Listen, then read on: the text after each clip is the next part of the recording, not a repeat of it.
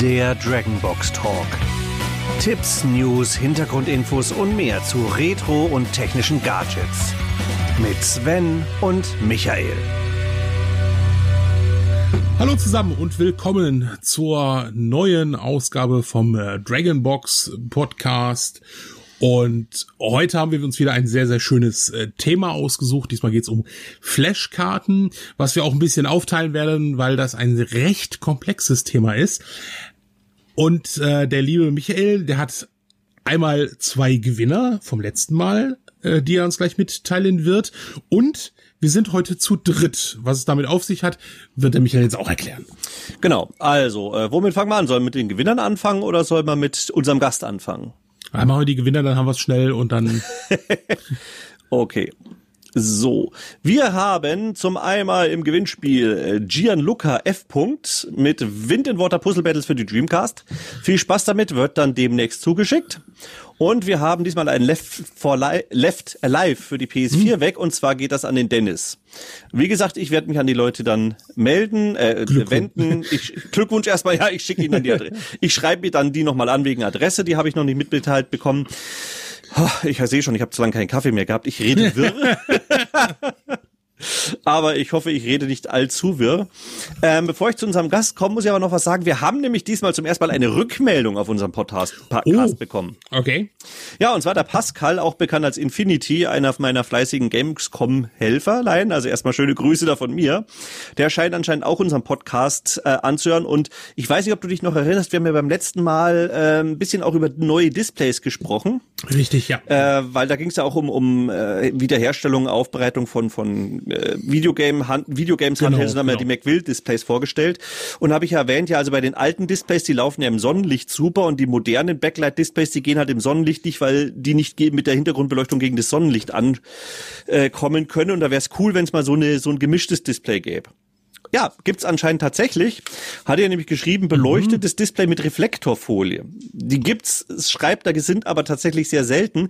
BMW verbaute die einige Zeit in ihren Navis und Garmin in ihren Auto- und Fahrrad-GPS. Also er hätte sogar so ein GPS hier liegen, falls ich mir mal angucken möchte oder sowas, kann ich mir zukommen lassen. Die Dinger nennen sich transflektive Displays. Also es sind dann wirklich Displays, die quasi sobald Sonnenlicht drauf fällt, die Hintergrundbeleuchtung sozusagen deaktivieren und das Sonnenlicht reflektieren, äh, damit man richtig geiles Bild hat. Und ja, wenn es dunkel ist, dann hat man Licht dazu. Also das ist ja mal richtig cool. Schade, dass die es sich irgendwie in den Handhelds nicht durchgesetzt haben. Wahrscheinlich ah. sind sie nicht so ah. einfach herzustellen. Ja, denke ich auch. Also aber nicht, klar. aber, aber sie gab es nicht in dem äh, Handheld-Bereich. Das ist jetzt so ein. Nee, nee, okay, okay. aber sie, es gab sie tatsächlich, aber halt Krass. halt hier jetzt in, in Outdoor-Navis. Äh, klar, super, wenn du da Fahrrad fährst und hast die ganze Zeit das Licht drauf, das Sonnenlicht. Ähm, ich meine, ich merke selber, ich habe mein Handy, äh, das ich zum Navigieren hernehme, aber wenn da die Sonne drauf knallt, siehst du nichts mehr. Ich glaube, ich hatte sogar so eins, wenn ha, ich das überlege, ha. dass ich, ähm, ja, ich hatte von, ach, ich weiß nicht mehr, ich hatte extra so ein, so ein Outdoor-GPS äh, äh, für Geocaching gehabt. Und das war, war eins, äh, was so ohne Probleme, hat die Sonne drauf geschienen, du hast immer noch alles gesehen. Mhm, genau. Das kann gut sein, dass es so eins war, ja. Wäre natürlich cool, wenn man das in den heutigen Handhelds auch drin hätte, aber anscheinend, ja, sehr selten. Ja, Danke allerdings, Pascal, teuer, für den ja. Hinweis, weil jetzt haben wir wieder cool. was dazugelernt. Und mindestens einer, der auch wirklich zuhört. naja, ich gehe mal davon aus, die Leute, die beim ja. Gewinnspiel mitschreiben, äh, mitmachen, die werden, werden auch zuhören. Und ja. ich habe ja auch so ab und zu mal so Feedback. Ja. Ähm, für die, die es nicht wissen, ich habe jetzt übrigens auch noch mit Dragonbox Flix äh, Videos angefangen, die es dann auf YouTube und in unserem Kanal gibt. Ähm, die findet ihr einfach, wenn ihr auf YouTube äh, Dragonbox Shop sucht oder einfach äh, ja auf der Website ist natürlich dann auch verlinkt. Da habe ich jetzt mhm. auch schon zwei Videos online. Da mache ich halt Richtig. im Gegensatz zu einem Podcast so Videos, bei denen man was zeigen kann. Weil äh, hier am Podcast das sprechen ist Sinn. toll. ja, sprechen ist toll. Beim Autofahren sind so Podcasts natürlich auch klasse, wenn man lange im Stau steht oder sowas und man muss irgendwas hören. Da ist natürlich Video bäh, geht leider nicht oder sollte nicht gehen.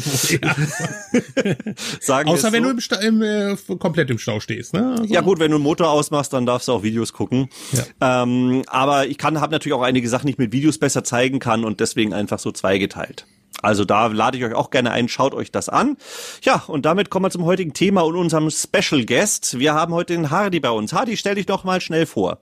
Servus miteinander, wie ich heiße, hast du jetzt schon verraten. Ich bin der Hardy vom Nerdwelten Podcast. Ja, bin, bin auch so ein Retro-Heini, würde ich es jetzt mal kurz beschreiben. Und, ähm, hat sich natürlich angeboten jetzt vom Thema, weil natürlich, wenn man über alte Spiele spricht, möchte man sie möglichst auch spielen. Und ich zerre eigentlich ungern meine Spiele immer so aus den Vitrinen raus, sondern ich habe sie gerne ähm, vorbereitet in der Konsole kann man ja heute alles äh, auslesen und dann natürlich äh, legal auf SD-Karte speichern seine eigenen Dateien. Ist ein Thema für sich, habt ihr ja schon gesagt. Genau, Aber, also die genau. Legalität, genau. die sprechen wir dann nächstes Mal gleich an. Das heißt, Jawohl. heute geht's eher um die Funktionalität und wie geht's. Das mit dem Rausziehen hast du gut angesprochen, weil gerade beim NES, äh, wer kennt's nicht, das hat ja gerade der Frontloader, der hat ja so einen so so einen schlechten ja. Schacht. Wenn man oft genug die Module rein und raussteckt, da gibt's nur noch das rote, schöne, blinkende Licht, weil einfach der Schacht im Arsch ist. ja. äh, da ist jeder froh, wenn er das Modul nicht mehr ständig wechseln muss. Ja, absolut.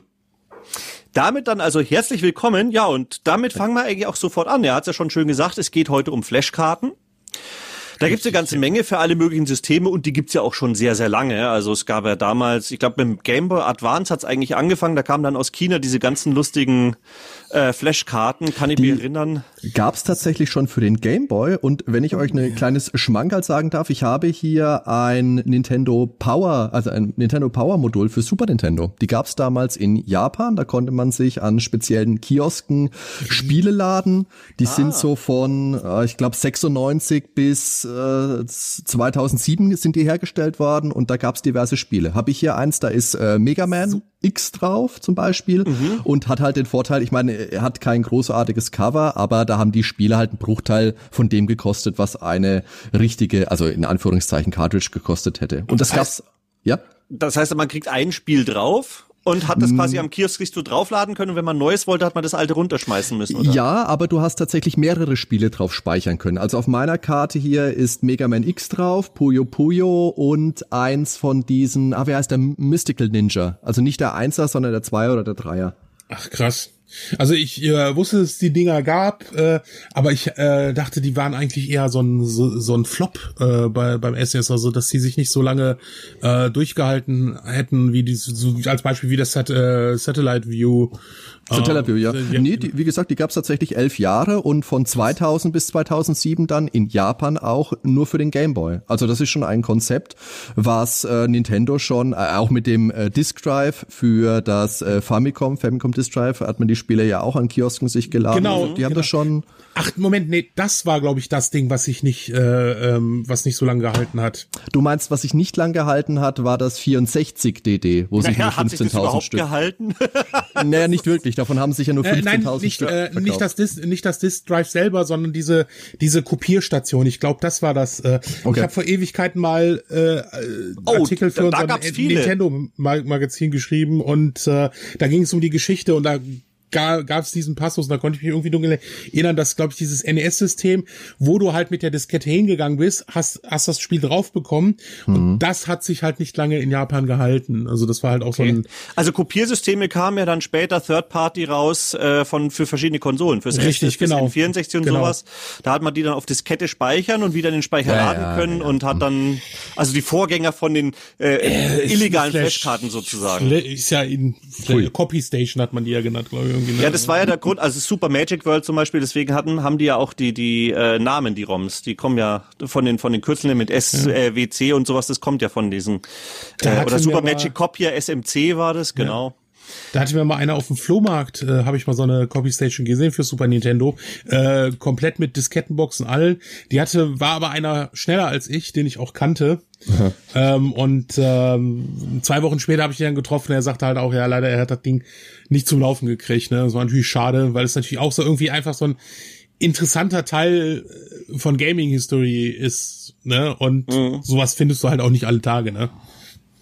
Ja, das war halt die frühe Form quasi von den Raubkopien. Daraufhin hat auch Nintendo angefangen, die Kopierschütze einzubauen. Ja. Also das, äh, weil da ja zum ersten Mal aktiv die Spiele kopiert wurden auf dem SNES und äh, ja, dann kamen da die ersten Kopierschutze auch mit rein.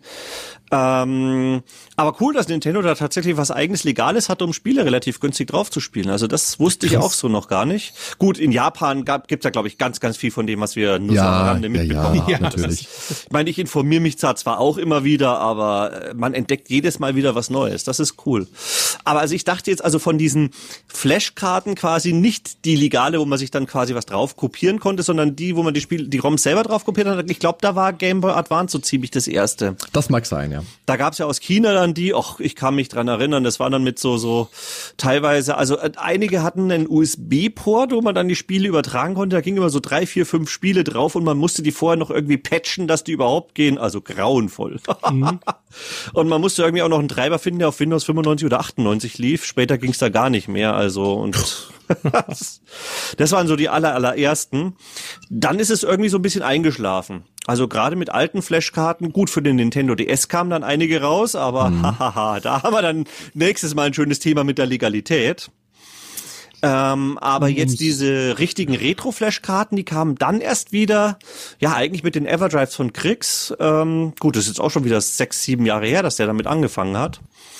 Aber die kamen dann relativ spät wieder, nämlich da, wo dann wieder Retro so ein bisschen beliebter wurde.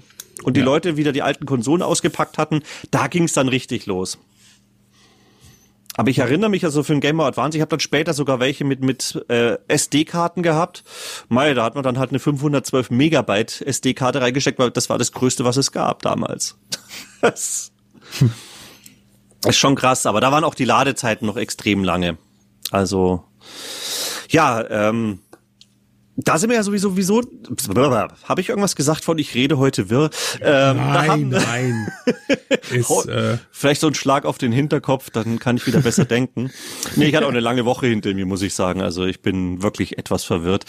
Ähm, ja, also da kamen ja dann auch die Everdrives relativ früh von Kriegs. Ähm, der, ganz lustig, das war ja ein Hobbyentwickler, also der hat es ja nie gelernt sondern äh, er hat das Ganze hobbymäßig gemacht und äh, hat gemeint, er hätte gerne solche Flashkarten für für äh, Module für für die alten Konsolen und hat dann damit hobbymäßig angefangen und hat die dann verkauft. Da war ich auch relativ früh dann mit dabei, dass ich die mitverkaufe.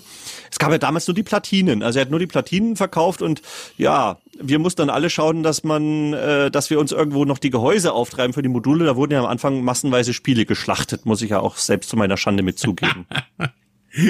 ich, ich weiß noch, dass ich wegen, wegen einem Spieleprojekt äh, für eine äh, hier das, was wir vielleicht irgendwann mal fürs äh, Interton rausbringen mhm. wollten äh, und wo ich dann erwähnt habe, ist ja, ja gut, komm, in, äh, die, da gibt's so ab und zu, da verkauft doch mal immer einer auf Ebay mal so ein 50er Spiel und die kauft doch keiner. Dann nehmen wir den, oh, da, da durfte ich mir einiges anhören. Ja. Kannst du doch nicht machen, die alten, du, das ist doch, ich so, ja, ist ja gut, habt ihr ja recht, ja gut, in Ordnung. Ne? Beim Interton kann ich das aber auch noch ein bisschen mehr nachvollziehen. Also ich muss sagen, ich habe auch beim, ich musste ja immer wieder gebrauchte Spiele kaufen, die dann schlachten, äh, reinigen und die, und die Platinen reinbauen. Es hat mir schon immer so ein bisschen in der Seele wehgetan, aber Mai, was, was habe ich mir gekauft? Ähm, Formula One. FIFA, genau. Formula One Grand Prix für, für einen N64, den gab's wie Sand am Meer für einen Euro hinterhergeschmissen. Die ganze Zeit Scheiß wie FIFA hat sich verkauft wie nochmal was, aber kein Sammler will FIFA haben, weil das wollten ja. nur die Fußballfans damals haben. Also genau solche Spiele habe ich da geschlachtet. Nichts, was wirklich äh, auch nur im entferntesten wertvoll sein könnte. Selbst wenn es jetzt irgendwie so ein, so ein Spiel ist, was du auch wie gesagt ich hätte niemals ein Tetris für den Gameboy kaputt gemacht, auch wenn es die auch milliardenfach gibt, aber das Spiel ist zu gut, um es zu töten. Also, aber FIFA, hallo. Ne? FIFA kann man. Kein Problem.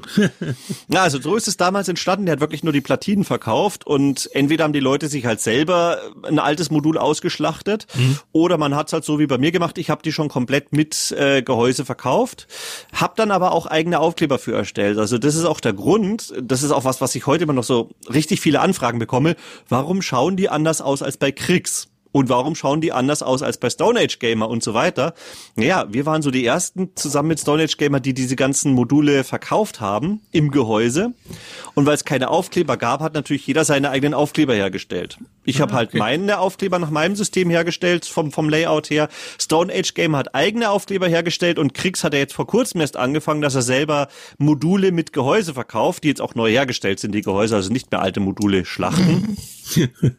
und der hat dann wieder seine eigenen Aufkleber drauf. Also es ist tatsächlich so, je nachdem, wo man die Everdrives kauft, die haben einfach andere Aufkleber sind aber technisch die gleichen. Aber das kommt einfach nur daher, weil eben früher nur Platinen verkauft wurde und dann halt die Händler gesagt haben, ja, wir wollen aber komplette Teile verkaufen. Ja. Und jeder hat dann so sein eigenes äh, Design für die, für die Aufkleber gemacht. Ja, ja. Okay. Was klackert da denn? Da läuft ein Hund rum. Hund. Ich wollte gerade sagen, das, läuft, das klingt nach Hund. Ja, ja, die haben gerade aus dem Fenster geguckt. Ah, also mein Hund ist nicht da. Ausnahmsweise mal nicht. Stimmt, kam heute kein äh, äh, keiner vorbei, dass er, dass er bellen konnte? Nee, diesmal nicht. Ja gut, jetzt um die Zeit sowieso nicht. Ich bin ja in der Firma drin. Wir, ja. Also gut, die, die, Zuhörer wissen natürlich nicht, was jetzt ist. Jetzt ist es gerade Samstagabend, kurz nach acht. Ähm, da kommt jetzt auch kein Paketdienst mehr oder so vorbei. Also mein Paketmann kommt teilweise am Wochenende sehr, sehr spät. Ich wohne hier auf dem Land, also der wird teilweise schon 19 Uhr. Ja gut, bei mir kommt am Wochenende gar keiner, weil normalerweise das Bürogebäude am Wochenende ja. zu ist. Okay. Also ich wollte gerade sagen, so, so äh, Amazon oder oder so, die kommen auch gerne mal um 22 Uhr. Also mhm. das ist bei uns. Das hatte ich jetzt noch nicht. Mhm. Es ist, äh, oder halt auch mal schon mal sonntags. Äh, das ist auch sehr lustig. So, hä? Wie? Genau. Ja, ja, die sind äh, so überfordert teilweise, dass die dann halt einfach auch sonntags arbeiten. Ne? Also, genau. Ja, also zurück zu genau. den Flashkarten. Ah, also die, genau. Äh, Krix hat halt damals angefangen, also es gab schon noch andere, auf die gehen wir auch noch ein, aber Krix ist halt jetzt für die für die bekanntesten Konsolen ja eigentlich der größte. Ich meine, an den Everdrives kommt man ja kaum vorbei. Und Krix hat halt damals angefangen, die selber zu entwickeln. Der Unterschied zu den bisherigen war, also die ROMs liefen einfach ungepatcht. Man hat sie einfach drauf kopieren müssen, auf SD-Karte reinstecken, konnte sie starten. Die haben alle auch schon ein kleines Menü mit eingebaut gehabt. Ähm, Im Vergleich zu den jetzigen waren sie aber natürlich, naja, die haben ein eigenes EEPROM drauf gehabt. Das heißt, wenn du das Spiel geladen hast, dann wurde das jedes Mal quasi ins EEPROM reingeflasht. Das Stimmt, hat ja. je nach Spiel gedauert. Also beim N64 konnte man dann bei einem großen Spiel mhm. schon mal zwei Minuten warten, bis es drinnen war. Ähm, beim SNES ging es einigermaßen schnell. Ja gut, da kam, ja bei den größeren Spielen war es aber auch schon über eine Minute. Und äh, klar, Game Boy, Game Gear, da waren die Spiele alle relativ klein, da ging das in 30 bis 40 Sekunden. Aber man hat trotzdem eine Wartezeit gehabt, weil die Spiele wurden in ein EEPROM geflasht. Hat halt den Vorteil gehabt, wenn ich nachher die SD-Karte rausgezogen habe, das Spiel lief weiter, weil das war ja im Speicher, im internen mit drinnen aber jedes Mal neu laden vom Spiel. Also man musste es nur, wenn man ein neues Spiel geladen hat. Ne? Solange man das Spiel nicht gewechselt hat, konnte man die Konsole mhm. so oft wie man wollte ausschalten. Das Spiel war ja dann im EEPROM schon drin. Ja. Äh, da hat man dann keine Ladezeit mehr gehabt. Aber die moderneren Versionen, ähm, die haben jetzt, die haben eine deutlich schnellere Ladezeit, weil die es einfach in den internen Speicher, also in den RAM laden und nicht mehr auf den EEPROM flashen sind dadurch aber auch vom, vom Design her komplexer geworden, bieten aber dann auch noch mehrere Funktionen dazu. Aber da kommen wir ja dann später noch drauf. Ja. Also das ist sowas, was sich jetzt geändert hat im Laufe der Zeit. Äh, die Flashkarten wurden immer mehr verbessert, ähm, von langsamen Ladezeiten zu richtig rasend schnell. Also wenn ich jetzt ein Spiel am SNES lade, das dauert eine halbe Sekunde, dann ist es da. Also das ist natürlich schon gigantisch. Ähm, kommt jetzt halt auch immer darauf an, was man äh, spielen möchte. Also wenn man sagt, ja gut, ich spiele, ich will ein Rollenspiel spielen, äh, das spiele ich jetzt für die nächsten drei Wochen, dann lade ich das einmal für eine Minute rein, das ist ja egal, weil danach muss ich es nicht mehr laden. Aber also ich zum Beispiel habe so manchmal meine Anwandlung und sage, ey, in Japan gab es so viele lustige Spiele, wir haben gar keine Ahnung, was es da gibt. Ich nehme irgendwie mir am Nachmittag so zwei, drei Stunden Zeit, lade irgendwelche japanischen Spiele, von denen ich noch nie was im Leben gehört habe und guck, was das ist. Das macht tierisch viel Spaß, aber da ist natürlich auch so viel Schrott teilweise dabei, dass ich sage, okay, ähm, das brauche ich nicht länger als zehn Sekunden spielen, ich will das nächste Spiel haben. Und wenn man dann natürlich jedes Mal zwei Minuten Ladezeit hat, dann ist der Spaß natürlich nicht mehr so mit dabei. Ja. Ist da schon ganz cool. Ja, für was für Systeme haben wir denn jetzt äh, alles Flashkarten? Ich glaube, da können wir wieder gut gemeinsam dran überlegen, weil da werden einige Leute auch Flashkarten kennen für Systeme, die ich vielleicht gar nicht kenne. Also ich vielleicht eher sollen wir die Systeme ausschließen, die wir äh, Bei denen es keine gibt. Bei denen es keine gibt. Ah. Also, Interton 4000, so. Kann Oder, ich mir nee, vorstellen, da gibt's tatsächlich eine. Also würde mich nicht wundern. Ich. Vielleicht. Gibt's da eine fürs Neo Geo? Fürs Neo Geo gibt's, ja, ja. Okay. Neo Geo ist jetzt erst eine rausgekommen. Ich glaube, Neo, also Neo Geo Pocket kommt jetzt bei uns, äh, ist ja bei uns jetzt vor, vor zwei Wochen oder so rausgekommen, die ist auf Lager. Aber auch fürs große Neo Geo, die kostet aber, glaube ich, 400 Euro. Naja gut, so viel hat ein Modul auch gekostet. ja, eben, ja. also ähm, die habe ich jetzt noch nicht im, im Shop drinnen, aber fürs Neo Geo ist letztes Jahr eine rausgekommen. Warte mal, wir haben ja Internet, ich kann ja mal kurz gucken, wie die heißt. Weil die war schon ganz interessant. Neo Geo Flashcard, genau da. Genau, Neo SD. Heißt tatsächlich Neo SD. Äh, Neo Geo Flashcard von Terra Onion ist die. Terra Onion hat ja so einige schöne, äh, die haben auch das Mega SD, auf das wollte ich auch noch zu sprechen kommen. Mhm. Äh, das habe ich selber noch nicht. Ähm, kann mehr als das Mega Everdrive. Und da gibt's eben auch die Neo SD, also 349 Euro kostet sie ja gibt's für AES und MVS-Varianten. Also, äh, also da wir mit dem Ausschließen nicht weit. also es gibt wirklich für sehr, sehr viele äh, Flashkartensysteme, wobei man so ein bisschen trennen muss bei den Flashkarten. Es gibt natürlich welche, die ich am Computer über, über USB aufspiele, also quasi einmal ein Spiel draufflashe und es ist drauf. Und es gibt halt welche, die mit äh, SD-Karte der kommen und ich stecke meine SD-Karte rein und habe dann ein schönes Menü. Also da muss man schon so ein bisschen trennen. Ich glaube, wir wollen hauptsächlich auf die mit Menü eingehen weil äh, bei allen anderen da gibt's auch so da gibt's da gibt's Karten wie Sand am Meer, aber es gibt tatsächlich auch fürs Vectrex eine Flashkarte. Also stimmt, ja. Ist zwar auch selten, äh, die kann tatsächlich nur vom Computer aus bespielt werden, nicht mit SD-Karte, aber äh, naja, wer weiß, wie groß so Vectrex-Spiele sind, du kriegst halt alle Spiele drauf. Also die hat ein eingebautes Menü, aber du musst die Spiele mit, vom PC über USB mal auf die Karte übertragen, auf den Speicher. Ja, gut, wie du schon sagtest, das kann man ruhig einmal machen oder das, dann. Ja, fürs Vectrex ja. kommt jetzt auch nicht so viel Neues raus. ja, ne, stimmt. Stimmt, ja.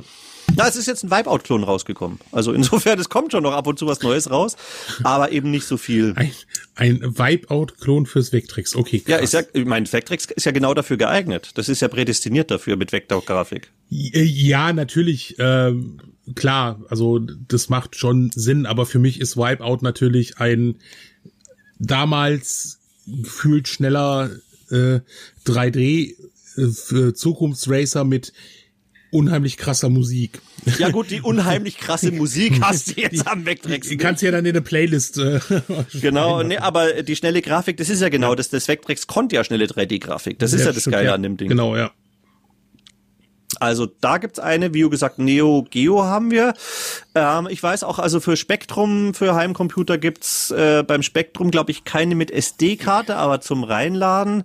Atari 800 gibt's auch. Ja, 64er, das alte ja, das natürlich ist, SD to IEC, das ist ja genial. gut, das, okay, das SD äh, to IEC, aber natürlich dann Ultimate, die weit, also was ja schon ja. eine geile Entwicklung ist, die es ja jetzt auch schon mit eigenem Board gibt, mhm. also wo du ein eigenes Board kaufst und das einfach in den C64 in ein Gehäuse reinpackst, ne? was natürlich schon ein geiles System ist, ja. Da auf jeden Fall, genau. Also für Computer gibt's die ähm, Dreamcast, gibt's ja auch. Äh, da wird dann quasi das, das Laufwerk abgebaut und dafür wird so ein SD-Karten äh, äh, Leser eingesetzt. Das gleiche gibt's, glaube ich, nicht nur fürs äh, ja für die PlayStation gibt's es auch. Also da ist es aber dann auch schon komplexer. Also da musst du dann schon wirklich was. Da muss man umbauen, ja, ja. Mhm. Also da muss man rein. Gut, es ist jetzt nicht so komplex im Endeffekt. Man muss es nur abstecken, glaub zwei, drei Kabel löten und das neue ranstecken. Also es ist jetzt kein. ja, ja. Nur ein bisschen genau, löten. Genau. Okay. Ich, ich, ich ähm, hallo, sagen, hallo. Ich, ich habe früher einen Messiah. Äh, äh, ähm, der ja du, der klar du. du Messiah in genau. PS4 gelötet. Da hast du 40 Pins auf engstem Raum. Na, das ist noch mal was anderes. Ja, ja. Du. Genau. Wie wie Hardy sagt du. Ja. Mich würde das vermutlich schon leicht überfordern. Ja, das sind auch noch Teile, also die würde ich auch gerne im Shop anbauen, dann auch, anbieten, dann auch mit Umbau, aber ich habe jetzt einfach noch nicht wirklich den Kontakt dazu gefunden. Die sind auch relativ selten noch deswegen. Mhm. Okay. Was jetzt noch, noch rauskommt, ist für den Atari Lynx das Game Drive, genauso wie jetzt schon das Neo Geo Pocket ist ja ein Game Drive, das ist vom gleichen Hersteller und für den Jaguar kommt jetzt auch noch. Mhm. Also dieses Thema haben wir auch alle abgedeckt. Ähm, ja gut, die klassischen. Also Kriegs mit seinen Everdrives hat ja von Game Gear, Sega Master System, äh, Mega Drive, Super Nintendo, normales NES, Famicom, N64, ähm, habe ich noch irgendwie, ja, PC Engine, ähm, beziehungsweise Turbo Graphics, für die noch, also die sind ja auch alle abgedeckt mit Flashkarten. Ja. Und ähm, ja gut, Atari gibt's die Harmony Card fürs Atari 2600, die ich auch sehr gerne hätte, aber da habe ich leider auch noch keine. Die wollen sie mir noch nicht verkaufen, dass ich sie verkaufe. Sehr schade, weil fürs 2600er da hätte ich wirklich gerne eine, weil auch privat. Und dann gibt's noch von Atari Max fürs Atari 5200. Ja, die hatte ich auch im Angebot, äh, die habe ich sogar noch im Angebot, aber die verkauft sich in Deutschland so gut wie gar nicht, weil es hat kaum jemand einen 5200er. Nicht, nicht wirklich. Nicht also wirklich. der ist extrem selten. Äh, fürs ColecoVision ist dann noch eine draußen, das Coleco Max, die ist gerade ausverkauft bei mir, die versuche ich aber auch wieder reinzukommen. Weil gerade ColecoVision finde ich klasse, äh, hat für damals extrem gute Arcade-Conversions gehabt. Und auch sehr viele gute eigene Spiele. Ähm, gut, Handhelds, Game Boy, klar, Game Boy Advance. Wie gesagt, für die neueren Systeme gibt natürlich für Nintendo DS, es gibt für ein 3DS, äh, allerdings auf die gehen wir jetzt hier wirklich nicht einmal. A, ist es mir noch nicht retro genug. Und B, ist es da tatsächlich auch schon Probleme mit der Legalität. Da, wie ja. gesagt, gehen wir ja dann nächstes Mal drauf ein. Ja. Die Dinger sind ja nur mal dazu gemacht, das so. Also. Na gut, theoretisch kann man sagen, die sind alle für Raubkopien gemacht, aber es ja. gibt halt immer noch ja, Unterschiede klar, zwischen. Es ist der Homebrew-Szene, die ist halt einfach ausgeprägter für diese ganzen Retro-Konsolen. Ich ja, glaube, richtig. für den 3DS wird im privaten Bereich einfach äh, so gut wie nichts entwickelt im Ja, zum einen das, Wohnzimmer. also zum einen das und zum anderen sage ich auch immer noch, ich kann ja die Spiele noch kaufen. Ja, solange genau. ich Spiele Klar. kaufen kann, also das ist für mich auch sowas, wo ich sage, solange die Spiele auch nur ansatzweise noch irgendwo auf dem Markt erhältlich sind, will mhm. ich keine Flashkarten für die Dinger anbieten, weil das ist für mich wirklich wenn die für Raubkopien verwendet werden, dann äh, werden einfach der Spieleverkauf eingeschränkt. Und ich will ja auch, dass die ganzen Hersteller weiterhin, Ninten äh, weiterhin Spiele produzieren. Also Nintendo ja. zum Beispiel. Ich kaufe selber ja auch Switch-Spiele, weil da sind richtig schöne Titel wieder mit dabei. Jo. Ähm, ja. Und ich will auch, dass sowas weiter produziert wird, aber. Animal Crossing! Ja, oh nee, Gott, das habe ich nee. nicht. Nein. Nein. Alles andere. Echt? Okay, krass, ne? Ich spiele das schon. Äh, nee, ich hatte mal die Gamecube-Version und habe mir dann irgendwann gedacht, was mache ich hier eigentlich? Das ist doch stinke langweilig. Ich kann doch deine Alter, Alter, lötest eine PS4 blind, aber kommst nicht mit Animal Crossing klar? Das, das ist. Na, klarkommen und Spaß haben sind ja, ja da auch wieder okay, zwei Paar. Ja, das, das mein, weißt du, ich, ich, bin dann irgendwann in Animal Crossing am Gamecube rumgerannt und habe dann gesagt, so, ich sammle jetzt hier irgendwelche Muscheln und Blätter auf und die verkaufe ich dann und denk mir, Warum sammle ich da eigentlich Muscheln und Blätter auf und räume meinen Haushalt auf und daheim, ich kann auch mein, mein Zimmer aufräumen, ist genauso lustig, also. Ja, aber da hast du nicht so niedliche Viecher bei. Na, ganz toll. Du, du hast, nein, nein, es ist, es ist wirklich, ähm, ich habe auch nicht gedacht, dass mich das packt, man hat es mich alle auch gepackt, weil ich finde, es, nee. es, entschleunigt halt sehr schön. Also ich kann mit sowas ähm, nichts anfangen, ich kann, ich kann auch mit Minecraft sagen, und sowas nichts anfangen. Ja, ich ne, weiß nicht, also, warum ich Sandburgen im Spiel bauen soll. du, äh, ich musste damals beruflich Minecraft spielen, damals noch für Spieletipps, mhm. weil wir, weil mein Chef auf die Idee kam, ey, wir müssen jetzt auch hier äh, Let's Plays machen und so weiter. Äh, spiel mal Minecraft. Ich so, ich, ich habe von Minecraft keine Ahnung. Ja, ist egal, hier, wir bauen Server und dann machst du da und dann lädst du. Ich so, okay. Und dann äh, geht das so los und ich baue mir, also in Anführungsstrichen, ein Haus, also Steine mhm. hoch, Dach drüber, Fertig. Geh rein in den Keller, bau einen Keller, so ein bisschen einfach auch so ein Dach rein, Keller, ein bisschen Licht rein, komm raus, steht neben mir so eine halbe Villa. Mhm. Ich, ich zu dem Film sage, willst du mich eigentlich hier verarschen oder was? Er so, ja, hier. Ich so, alles klar. Ich so, bin ins Chef gegangen. Ich so, gesagt, du, das, das, das ist peinlich. Ich brauche jemanden, der das kann. Ja. Das so, ne? ja also ich, ich finde es schon faszinierend, was du mitmachen kannst. Es hat ja sogar jemand einen Atari 2600 Ach, Emulator haben, mit dem Ding gebaut. Ja, der ja, braucht zwar, glaube ich, wie lange hat er gebraucht? Einen Monat, um ein Bild aufzubauen. Also spielbar ist was anderes. Aber dass das technisch geht, fand ich es schon geil. Das ist halt kein, du kannst halt. Aber äh, du ganz bauen. ehrlich, für mich ist Nein, es, nee, das ist, das würde mich wahnsinnig ist, machen. Ich, äh, ich kann's, ich kann's, äh, wie gesagt, bei Animal Crossing oder generell solchen Spielen kann ich's nachvollziehen, äh, weil das ist halt Animal Crossing ein Spiel, das da, da spielst, also da, du machst die Geschichte. Also da wirst du nicht an die Hand genommen und äh, musst irgendwie durchlaufen oder so, sondern. Ja, aber halt es passiert halt nicht wirklich viel an Geschichte. Ja, genau. Nee, genau. Genau. Es ist halt einfach, wie gesagt, es ist sehr entschleunigend. Ne? Ja, äh, dafür habe ich viel Besseres zu tun und mir reicht ja eh schon die Zeit nicht für das, was ich alles machen will. Dann ist das natürlich genau. doof. Äh, ja, wir sind Gut, ein bisschen vom okay. Thema abgewichen. Ein bisschen. Ein bisschen. Nee, also bei ist, ist Animal Crossing schon Retro? Wann kam das? Nee, das GameCube. Ja, doch. N64 war N64 der erste Teil, aber nur in Japan, ja. Das ist der gleiche wie auf dem GameCube, kam aber nur in Japan raus. Genau. Und dafür braucht man das Everdrive X7. Aber ich, siehst du, was eine perfekte Umleitung. Ja. Das ist tatsächlich, also ähm, äh, der Unterschied zwischen dem Everdrive 64 V25 und X7, der größte ist wirklich das einzige Spiel, was du noch mehr spielen kannst, ist Animal Crossing. Siehst du? Als hätte ich's geahnt. Ja, genau. Naja, also von den Konsolen, also mir fällt jetzt gerade nichts ein, was wir jetzt noch nicht so erwähnt hätten. Was gibt's denn, oder an Retro-Konsolen fällt euch noch was ein?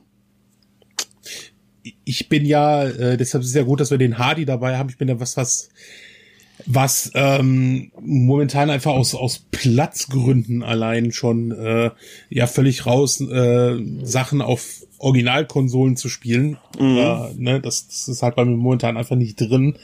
Äh, deshalb bin ich was, was Flashcards angeht, komplett raus. Ähm, ja, und bin halt jetzt gerade, wenn ich, wenn ich irgendwas aufnehme oder streame, momentan entweder Emulation oder noch im irgendwelche Minis oder jetzt hier den ja. äh, The 60, äh, C64, äh, den mhm. ich ja echt sehr gut finde. Also Schau, ich mache meine, meine äh, Dragonbox Flicks tatsächlich auf der echten Konsole äh, mit einem SCART auf HDMI-Wandler. Ja, du, du hast ja auch Studiotechnik daheim. Also das ist. Naja, das SCART auf HDMI-Wandler ist keine Studiotechnik, gut, aber. Ne?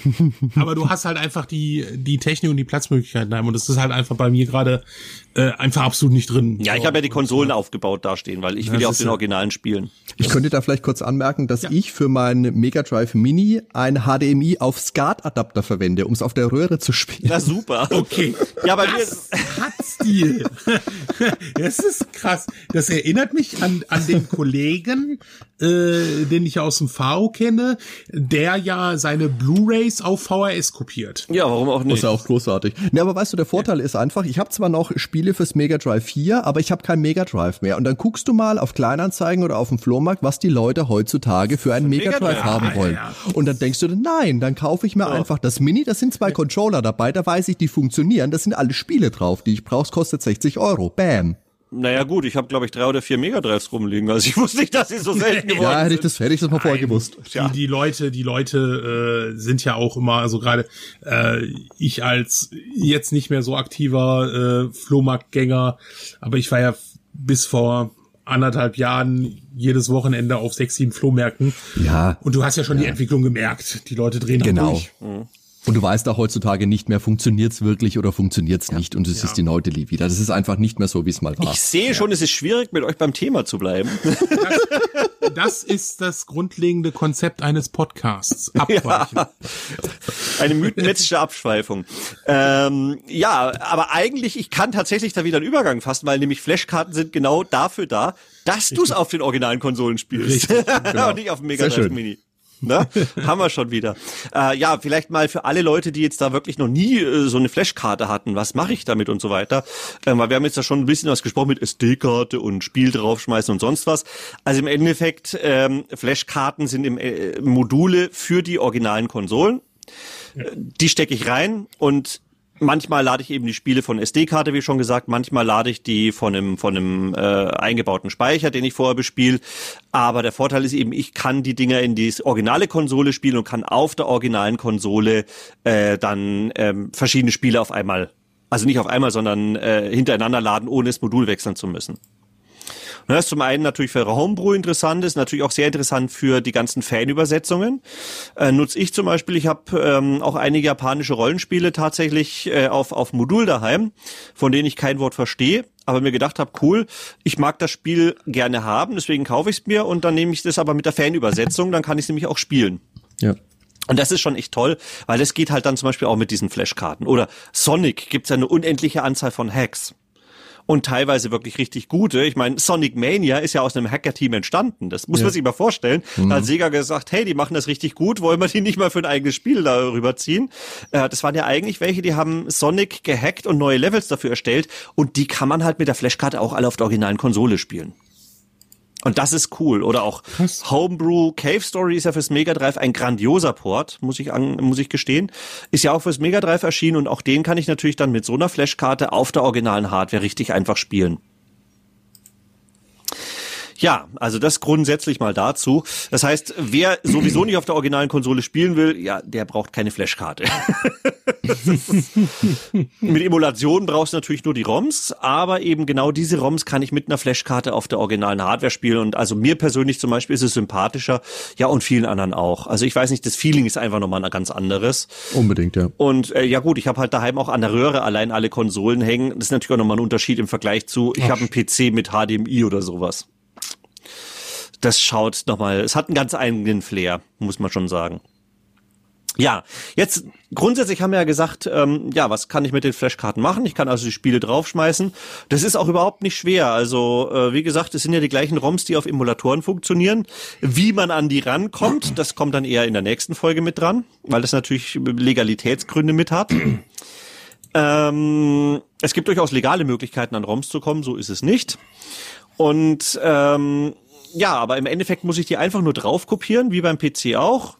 Es, Modul einlegen, ja. anschalten, zack, geht.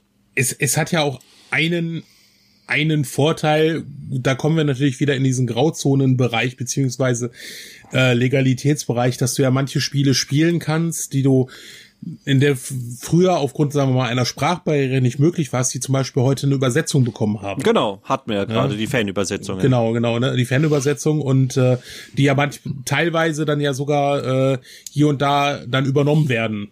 Ne, wenn es halt ein, richtiges Release nochmal kommt oder so. Ja, zum Beispiel bei, bei Magical Drop, äh, das ja auf der Retrobit Collection ja. drauf ist, Magical Drop 2, äh, die haben sich ja wirklich an den Übersetzer gewendet und haben das dann von ihm lizenziert.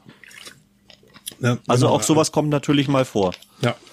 Oder ähm, Pico Interactive hat ja auch schon einige von denen dann lizenziert und als Spiel rausgebracht. Die laufen ja. zwar dann nicht auf Flashkarten, sondern auf neuen Modulen, aber äh, theoretisch, also kann ich mir gut vorstellen, dass, dass, dass Pico die auch irgendwann mal als Download-Version oder sowas anbietet, wenn die Module abverkauft sind.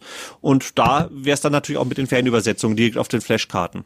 Also ja. das ist schon genial. Oder man hat eben wie ich das originale Spiel, holt sich den Patch, äh, kann den am PC dann selber patchen, das ROM, und äh, hat dann auch das übersetzte Spiel.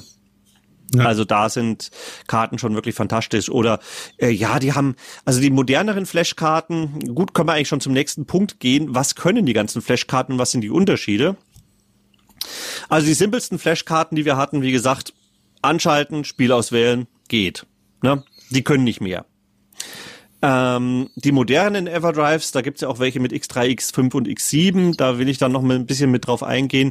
Die haben ja noch ein paar mehr Funktionen drin. Die haben ja als Funktionen drin, ähm, ja, Spielstand speichern ist eigentlich heutzutage schon ganz normal, dass die normalen batteriebetriebenen Spielstände gespeichert werden. Aber äh, manch, bei einigen gehen auch Save States mit dazu, dass ich also quasi jederzeit wie beim Emulator im Spiel speichern und das Ganze wieder laden kann. Das an der Originalkonsole. Das ist ein, ein großer Vorteil. Ja, also gerade wenn man sowas wie Super Mario Bros. 3 am NES nimmt, das hat ja noch keine Speicherfunktion. Ich werde bis heute nicht verstehen, warum. Weil, ich meine, wenn man das Spiel, wenn man Super Mario Bros. 3 von vorne bis hinten durchspielt, du brauchst, glaube ich, zehn Stunden, wenn du alle Level Oder du nimmst die zwei Flöten, die ziemlich Ja, natürlich, die Warpflöten, ja, klar. Aber wenn du es komplett durchspielen willst, mit jedem Level von vorne bis hinten, dann bist du zehn bis zwölf Stunden beschäftigt und du kannst nicht speichern. und ja, das ist schon krass, ja.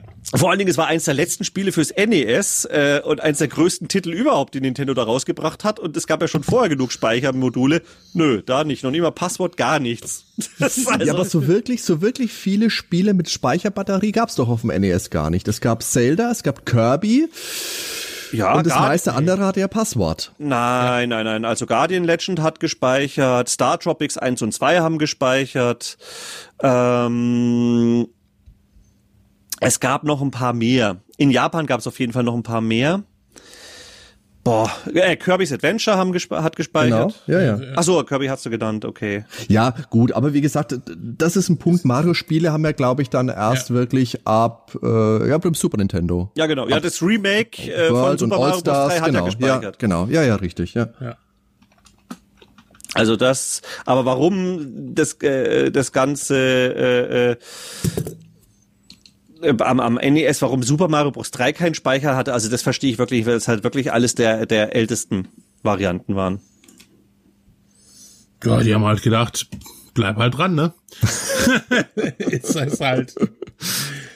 Ja, äh, so war es ja dann auch. Also wir haben die Konsole dann halt über Nacht angelassen und, oh ja. und dann am nächsten Tag weitergespielt. Also wenn nicht Mutti kam und sich gedacht hat, oh, das Kind hat schon wieder vergessen, ein Scheißding auszumachen. oh ja, oh ja. Dann herrschte Krieg. Oh, doch, es gibt schon einige. Also ich habe jetzt hier mal eine komplette Liste. Die, okay. die AD&D-Titel haben es drin, Bard's Tale, äh, okay, ja, Bandin Kings ja. of Ancient China, irgendein Turbo Racing, Baseball, mehrere Kristallis, Déjà-vu, die ganzen Dragon Warriors, die vier. Gut. Klar. Earthbound, Final Fantasy, Final Fantasy 3, also gab schon selbst Golfspiele.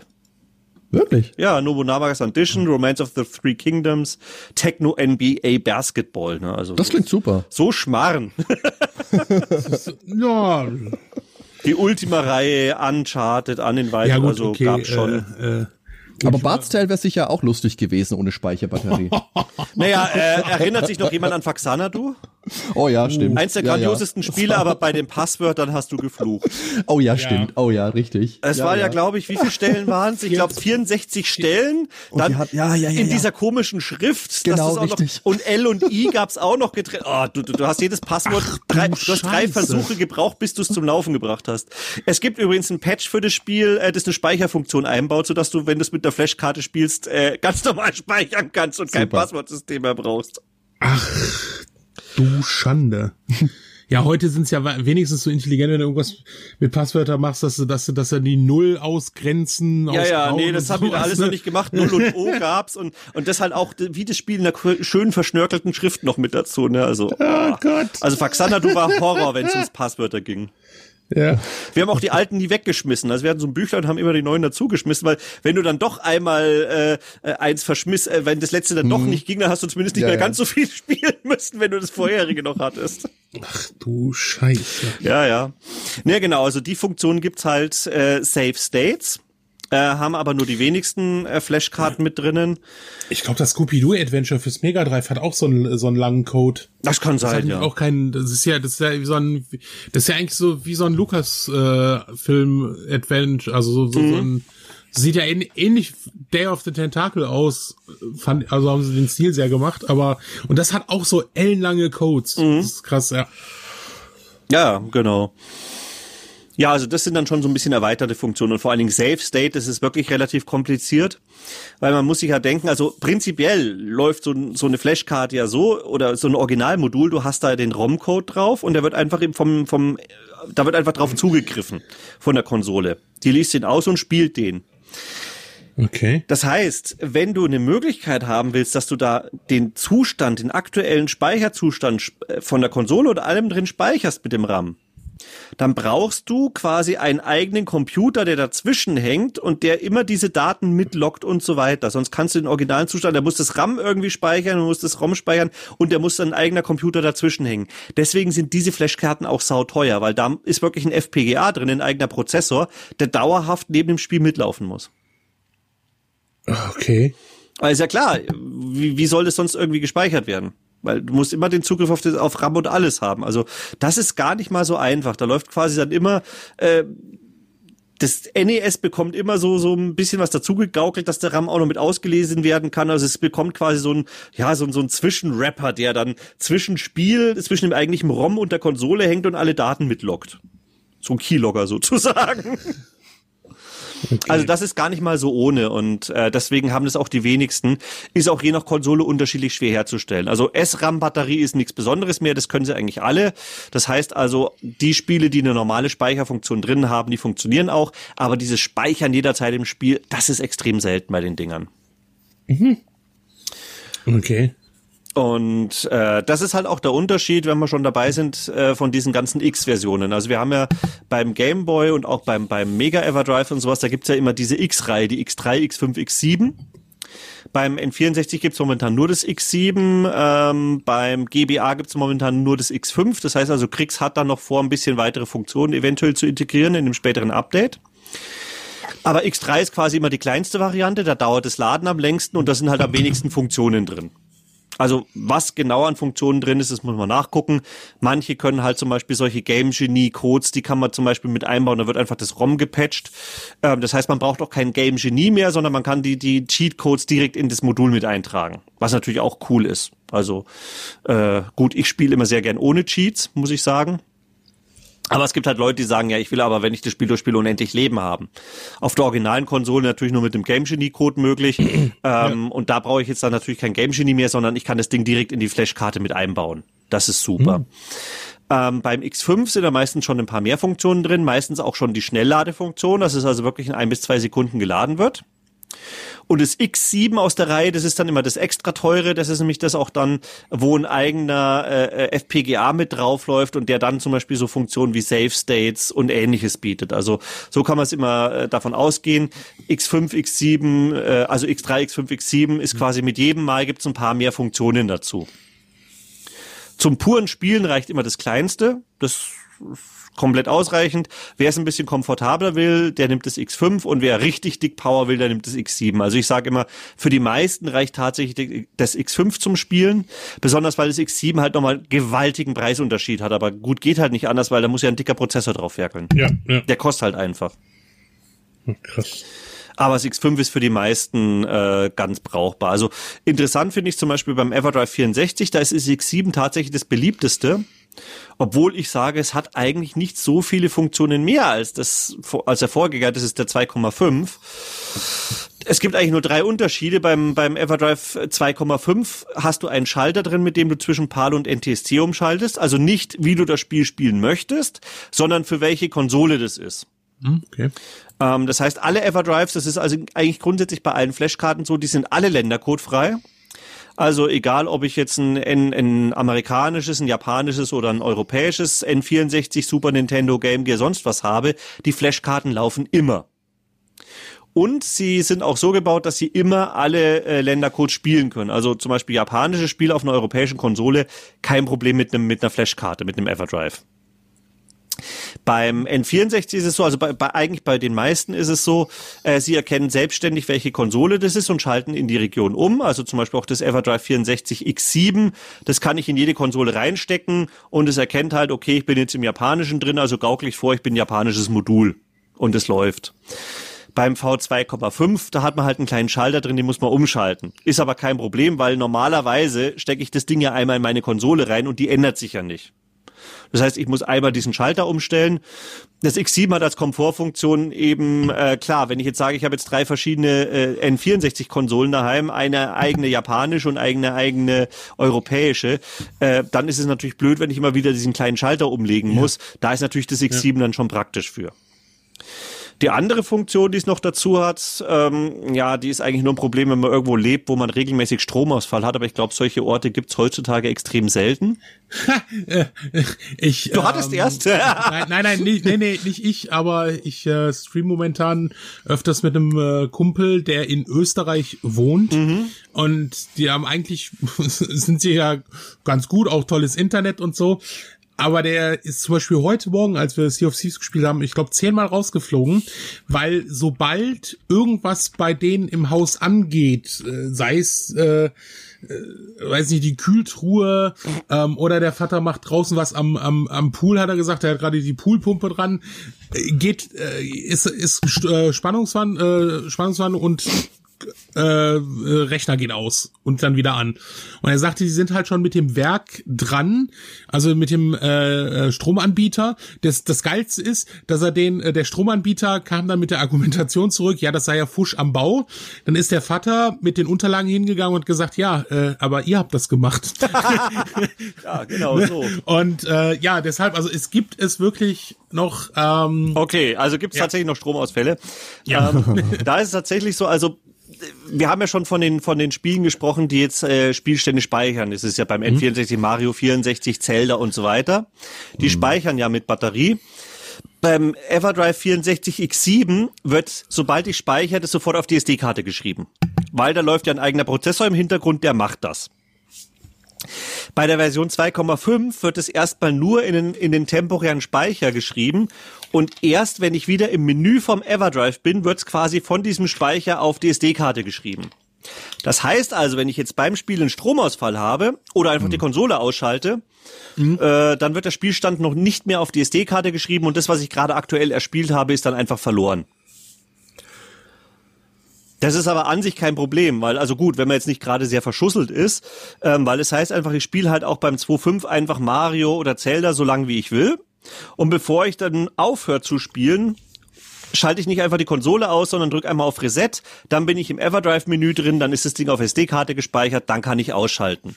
Also das ist halt eine kleine Komfortfunktion. Das X7 speichert sofort, ist damit sicherer, das 2.5 nur, wenn ich Reset drücke. Mhm. Aber äh, wenn man das jetzt nicht komplett vergisst, Reset zu drücken oder wenn man nicht die ganze Zeit Stromausfall hat, ist es eigentlich kein großes Problem. Okay. Und als letzte Funktion, es laufen halt ein paar Spiele mehr, wobei mir das einzig, also es hat halt eine Echtzeituhr drin, das X7, da läuft dann noch Animal Crossing mit drauf. Das gab's ja in Japan. Ja, siehst du. Genau, haben wir ja vorhin schon gesagt. Der, der Kreis also, schließt sich. Der Kreis schließt sich, genau. Aber ansonsten Aber ist eigentlich kein Unterschied vom X7 zum 2.5. Ist das bei beiden gleich? Weil du kannst ja beim X7 äh, N64, wir erinnern uns, hat ja am Controller diese netten Ports gehabt, wo wir ein Speichermodul einstecken mhm. konnten oder das Rumble Pack. Und beim X7 hast du ja die Möglichkeit, den Inhalt von diesem Speicherpack auf die SD-Karte auszulesen und zu speichern. Ah. Was ganz praktisch ist, weil die hauseigenen von Nintendo, die haben ja nur ein gewisses mhm. Kontingent an Platz mhm. zum einen, was schon mal nervig ist, aber noch viel nerviger ist, du kannst unabhängig davon, wie viel Platz verbraucht wird, auf diesen Controller Packs, ich glaube nur 16 Spiele oder so speichern. Mhm. Irgendeine 14, 15, 16, irgendwas war da. Das ist ziemlich cool, weil so kannst du deine Karte, meinetwegen hier ein Spiel spiele ich jetzt eine Weile nicht mehr, pump mir das auf die SD-Karte und ähm, mach die blank und speichere dann andere Spiele drauf. Das ist eine coole Funktion. Okay, das wusste ich jetzt gar nicht, das ist wahrscheinlich erst mit einer späteren Firma mal dazugekommen. Ähm, das ist, glaube ich, beim 2.5 tatsächlich noch nicht dabei. Das ist aber lustig, weil ich habe jetzt gerade meine aktuelle Dragonbox Flix Videos hochgeladen äh, vor zwei oder drei Tagen. Äh, da geht's um N64 Controller. Der Admiral Controller kann das auch. Ah, okay. Der kann äh, von SD-Karte, der, der kann von diesem von dieser Speicherkarte tatsächlich auch auf SD-Karte hin und her kopieren zum Backup. Also, also so wo was äh, Möchte ich nur kurz äh, anfügen, mhm. ich habe mir da von, von euch im Shop den äh, Retro Fighters habe ich äh, mir gekauft. Der Brawler, der ist geil. Der, der ja. ist super, der ist super. Also ich kann mit dem ganz kurz noch der normale N64 Controller, damit kannst du mich ja jagen inzwischen. ja gut, da sind ja auch die meisten komplett ausgeleiert. Ja, aber ich habe gesehen, da habt ihr ja auch Ersatz für. Da glaube ich, muss ich da schon wieder viel zu viel Geld ausgeben. ihr habt ja meine Bankverbindung. Naja, okay, gut, lass uns weitermachen. genau, du kannst noch ein paar Everdrives kaufen, äh, bei denen du hast. Du hast ja selber gesagt, du hast ein paar schöne Everdrives. Welche hast du denn und was kannst du über die sagen? Naja, das äh, X7, das haben wir jetzt genau, gerade so im, im Be Besprechen. Ich habe dann für das äh, Super Nintendo das X5, aber ich habe gedacht, vielleicht machen wir es doch einfach mal der Reihe nach, weil das erste, was ich mir tatsächlich äh, im Shop bestellt habe, war damals das Everdrive N8, N8 für das äh, NES. Mhm. Und das hat halt den Vorteil, dass du da eben nicht nur die normalen NES-Dateien mit abspielen kannst, sondern auch die Famicom Disk-System-Spiele. Richtig. Und das ist ja ganz cool, weil viele Spiele sind ja ursprünglich auf dem Disk-System rausgekommen, also äh, Metroid, Zelda, äh, und die sind auch von der Musik ein bisschen anders. Also wenn man da wirklich sich mit den Spielen so, schon richtig auskennt, hat die viel gespielt, man entdeckt trotzdem noch immer ein paar Unterschiede. Das ist schon recht schön. Das ist auch, weil du es vorhin angesprochen hast, eines der Module, wo ich wirklich Safe States anlegen kann. Mhm. Ist auch ganz praktisch, habe ich selber jetzt erst heute Nachmittag rausgefunden, obwohl ich das Ding schon über ein Jahr habe. Vielen Dank. Aber ja, und das ist cool. Und äh, du hast vorhin auch schon mal gesagt, man hat bei so ziemlich allen von den Karten ja die Möglichkeit, auch äh, Game Genie Codes einzusetzen, Cheats einzusetzen. Es finde ich tatsächlich ganz praktisch, weil wenn ich mich auf eine Podcast-Folge von uns vorbereite, versuche ich die Spiele ja auch immer möglichst zu spielen. Weißt du, bei manchen Spielen reicht das, wenn ich mich ein bisschen reinspiele, ein bisschen, ein bisschen das Gefühl für das Spiel mhm. bekomme. Aber wenn ich es wirklich richtig durchspielen will und jetzt nicht unbedingt die Zeit habe, am Klar. Abend noch mich durch so ein hartes Spiel durchzuboxen und trotzdem den Level, letzten Level sehen will, dann ist sowas super. Klar, für so einen Podcast auf jeden Fall. Das ja. gut, da ist es, da ist es immer so. Aber äh, wenn ich ein Spiel spiele, also ich mache es tatsächlich hauptsächlich hobbymäßig äh, und da will ich eine Challenge haben. Ja, natürlich, na klar. Aber da ja, ist es klar, das ist das ist super. Gut, wobei es ja auch sehr lustige Game Genie Codes gibt, die nicht nur unendlich Leben geben, sondern äh, zum Level erkunden. Man kann fliegen und endlich hüpfen oder sowas. Das ist ja auch sehr interessant, wenn man sich so Level Designs mal angucken möchte. Ja. Und vor allen Dingen versteckte Sachen, die man vorher noch nie gesehen hat. Ich habe leider keinen gefunden für ähm, Wave Race 64, um den Delfin freizuschalten. Ich muss den wirklich ganz äh, mir ehrlich wieder erspielen. Das war recht nervig. Vielleicht gibt's auch einfach gar keinen. Das kann natürlich sein. Ja, keine Ahnung. Vielleicht war ich einfach zu doof. Mhm. Ja, also beim N8, da hast du was ganz Interessantes angesprochen, dass da ja die Famicom Disk Systeme gibt.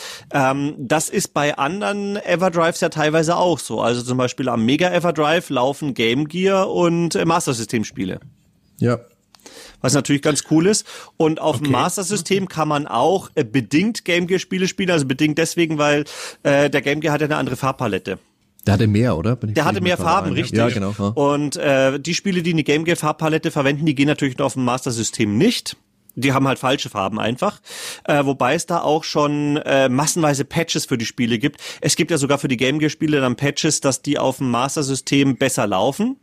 Ähm, weil Game Gear hatte auch einige Spiele, die es vorher nie äh, nur, oder die es nur auf dem Game Gear gab. Äh, und der Game Gear hat ja noch einen Startbutton gehabt, das hat ja zum Beispiel das Master System nicht. Und da gibt's dann entweder Patches, dass die mit dem Mega Drive Controller laufen oder dass einfach der Startbutton auf einen zweiten Controller geroutet ist oder sowas oder auf eine andere Taste. Und richtig geil, das Spielfeld wurde halt vollkommen ausgenutzt. Also zum Beispiel der Game Gear mhm. hat ja mhm. kleineres Spielfeld gehabt Logisch, und ja. da wurde dann beim Master System einfach nur quasi diese dieses Limit vergrößert, so dass du einfach mehr vom Spiel siehst. Also da kann man auch so Defenders of Oasis mhm. oder Game Gear Shinobi mhm. oder sowas auf dem Master System auch spielen und eben auch komplett auf dem Mega Drive, weil das Mega Drive ja auch die Master System und Game Gear Spiele unterstützt. Übrigens auch die SG 1000 Spiele. Das, da ist es ja ähnlich. Das ist ja quasi die japanische Urversion, wenn man so sehen will, vom Master System. Und auch da gibt's einige Spiele, die gab's ja nie irgendwann mal auf dem Master-System. Das ist ja auch wirklich so der, der, der Großvater. Ähnlich wie halt auch dieses Famicom Disk-System für, fürs NES. Aber es gibt jetzt fürs Mega Drive noch keine Karte, die Mega CD unterstützt, Doch, oder? Doch, gibt's. Oh. Äh, okay. Äh, wir waren ja vorhin auf Terra Onion, wo wir gesagt haben, die haben die Neo SD, äh, das ist ja die Neo Geo Flash Karte. Genau. Die haben das äh, Mega SD. Und das kann tatsächlich äh, auch ähm, Mega-CD-Spiele laden. Allerdings cool. kostet auch bei denen noch 232 ja, ja. Euro, ist noch ohne Steuer.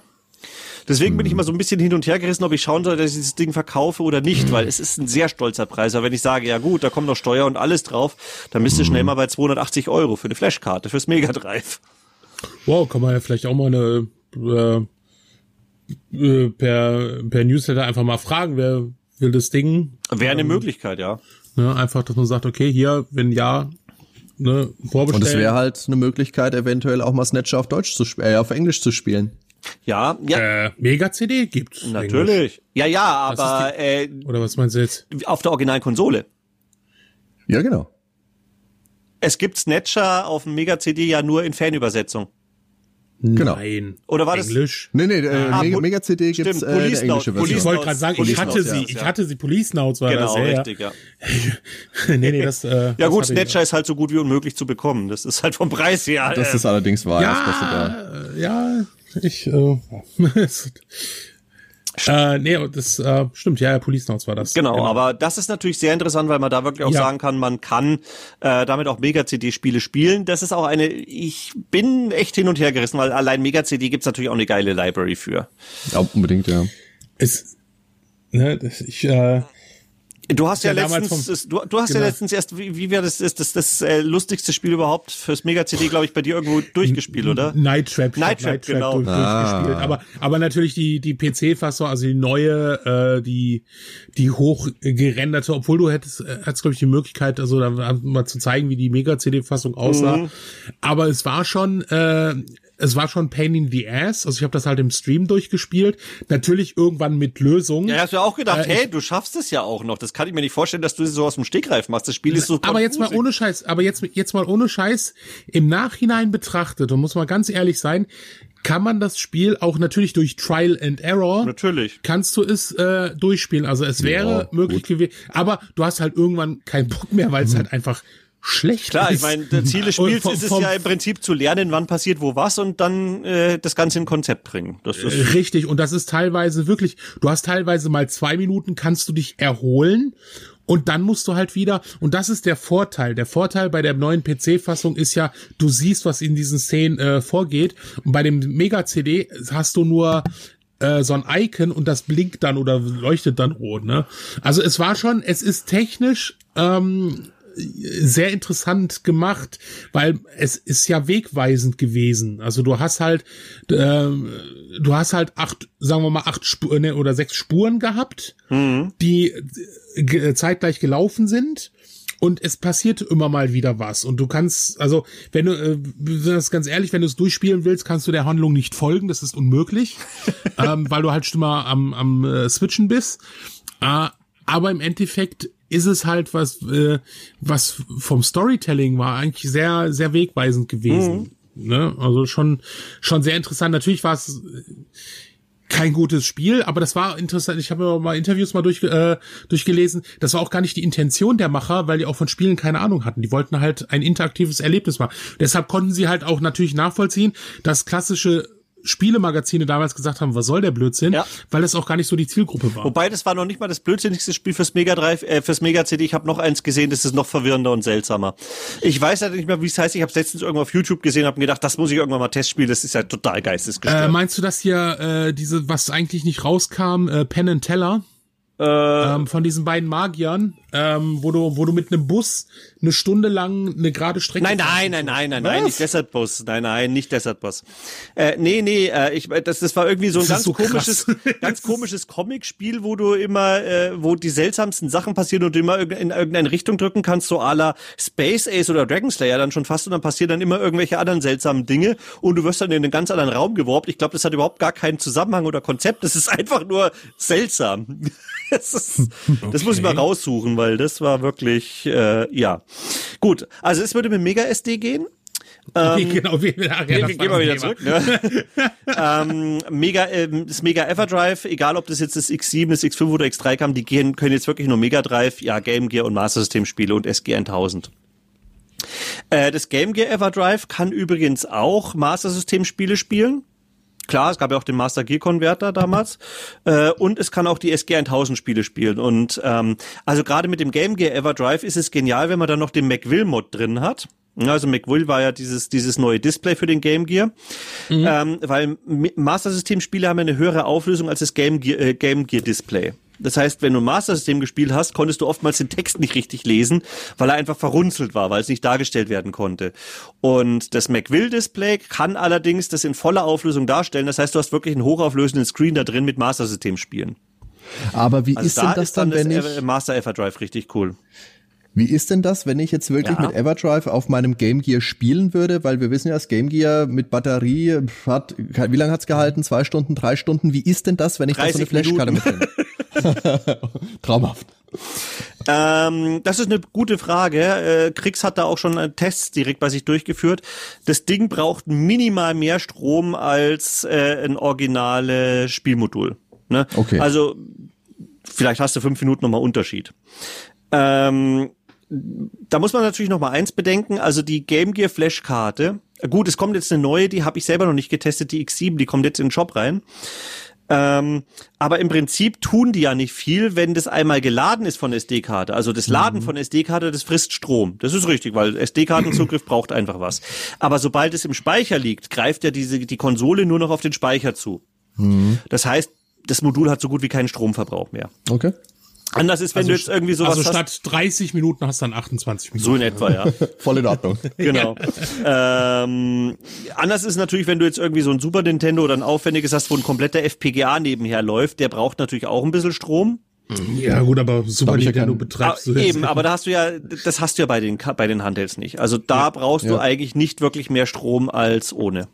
Okay. Was schon mal ganz cool ist. Ja, auf jeden Fall. Das ist ein guter Punkt.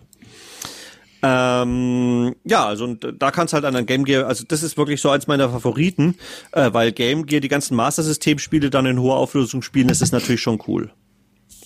Man kann theoretisch auch das Master Everdrive, also das fürs fürs äh, Sega Master System mit dem äh, Master Gear Converter entweder im, im Mega Drive oder im äh, Game Gear spielen, aber wozu, wenn ich das auch mit dem anderen Everdrive direkt machen kann? Ja, ja. ja. Außer natürlich, ich will keine zwei Everdrives kaufen. Das ist wohl wahr. Naja, ich sag halt persönlich, für jedes System, was ich daheim habe, will ich mein Everdrive haben, weil wenn ich das System schon habe, dann will ich da auch die Spiele drauf spielen. Und ähm, Modul rein raus, selbst wenn ich sie original im Schrank habe, ist natürlich auch nicht ohne. Also zum einen muss ich jedes Mal die Verpackung öffnen was die nicht unbedingt besser macht. Und Abnutzung von den Kontakten und von den Modulschächten ist tatsächlich auch noch ein Thema. Also gerade beim NES, die Dinger sterben relativ schnell. Das ist auch einer der Gründe, warum ich mein Retron 5 nicht mehr verwendet habe mit den Original-Cartridges. Ähm, mhm. Weil das wirklich, wenn du die Dinger reingeschoben hast, rausgezogen hast, das hat, das war so tight, der, der Slot, das. Der war zu eng, ja, ich nee, weiß schon, ja. Das hat mir in meiner Seele wehgetan. Mhm. Das ging nicht mehr. Das mhm. musste weg, das Ding. Genau. Und so habe ich halt, ich habe halt das Modul drinstecken und muss nie wieder wechseln. Genau. Und das ist natürlich ja. äh, das Beste auch für die alten Konsolen. Genau. Also definitiv. Oder wenn du nicht jedes Mal ans Regal musst, musst deine Originalboxen rausfriemeln, musst sie aufmachen jedes Mal. Das ah, hm, mhm. möchte man ja auch nicht unbedingt. Genau.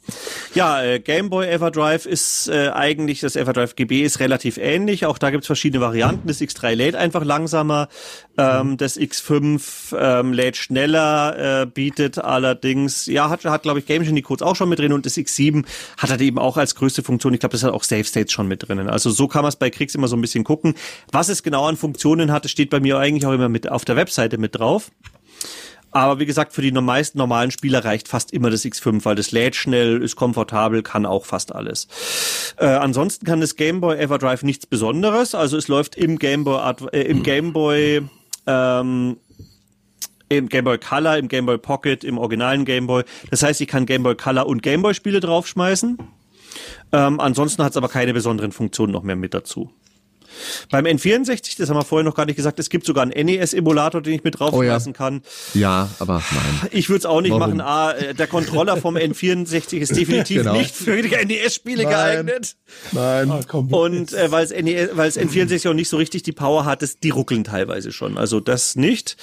Ähm, dann haben wir noch das Everdrive für den Game Boy Advance das logischerweise Game Boy Advance Spiele problemlos spielen kann. Das hat noch die besondere Funktion drauf, dass es Emulatoren für den Game Boy äh, und für NES und so mit drinnen hat. Das heißt, auch da kann ich, ähm, also es gibt ja für, für, für Game Boy Advance verschiedene Emulatoren. Und die sind einfach so mit in die Flashkarte integriert, dass die merkt, wenn ich jetzt ein Game Boy Spiel oder ein NES Spiel lade, dass der automatisch den Emulator da mitlädt. Ist natürlich sehr komfortabel. NES-Spiele und sowas laufen auch recht gut, außer dass sie ein bisschen runzeln, weil der Game Boy Advance halt eine andere Auflösung hat. Game Boy-Spiele laufen leider in einer kleineren Auflösung und äh, die laufen auch über Emulation. Tja, und jetzt kommt dann die wichtigste Frage, die mich viele Leute schon gestellt haben. Ja, jetzt kann ja der originale Game Boy Advance kann ja eigentlich auch Game Boy Spiele abspielen. Warum laufen die über den Emulator? So, wer von euch weiß es? Preisfrage. Ihr habt dann ein Spiel gewonnen. ich äh, passe.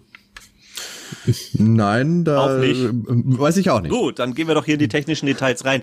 Im Prinzip ist es ganz simpel. Nintendo, was ich ihnen wirklich sehr zugute halte, gut, mit der Switch haben sie es nicht mehr gemacht, aber bei allen vorherigen Konsolen, die waren ja eigentlich immer abwärtskompatibel zu einer Generation davor. Also das haben sie ja bei den bei den Handhelds immer gemacht. Das heißt, der Game Boy Color konnte noch die Game Boy Spiele, der Game Boy Advance konnte noch die Game Boy und Game Boy Color Spiele, dann der erste Nintendo DS konnte auch noch die Game Boy Advance Spiele und so weiter. Der 3DS mhm. konnte noch die Nintendo DS Spiele. Ja, und dann haben sie aufgehört. Das fand ich schon super. Ähm, sie haben es allerdings tatsächlich so gemacht, dass beide Konsolen quasi in einem Handheld drin sind. Das heißt, der Game Boy Advance hat sowohl einen Game Boy drinnen als auch einen Game Boy Advance. Okay. Und die Module waren zwar vom Schacht her kompatibel, allerdings hat er hardwaremäßig erkannt, ist da jetzt ein Game Boy Advance oder ein Game Boy Modul drinnen. Und das ist jetzt nämlich genau der Knackpunkt. Wenn ich ein Game Boy Advance Modul reinschiebe, dann ist automatisch im Game Boy Advance der Game Boy Advance Modus angegangen. Und wenn ich das Everdrive reinschiebe, was natürlich im Format für den Game Boy Advance ist, ja, dann hat das Ding halt immer in den Game Boy Advance Modus gebootet und nicht in den Game Boy Modus. Das heißt, ich habe keine mhm. Chance gehabt, auf die, die, dass die Game Boy Spiele, die ich auf dem Game Boy Advance Everdrive habe, dass die im Game Boy Modus laufen. Weil das keine Softwareumschaltung ist, sondern wirklich mhm. eine Hardwareumschaltung im System.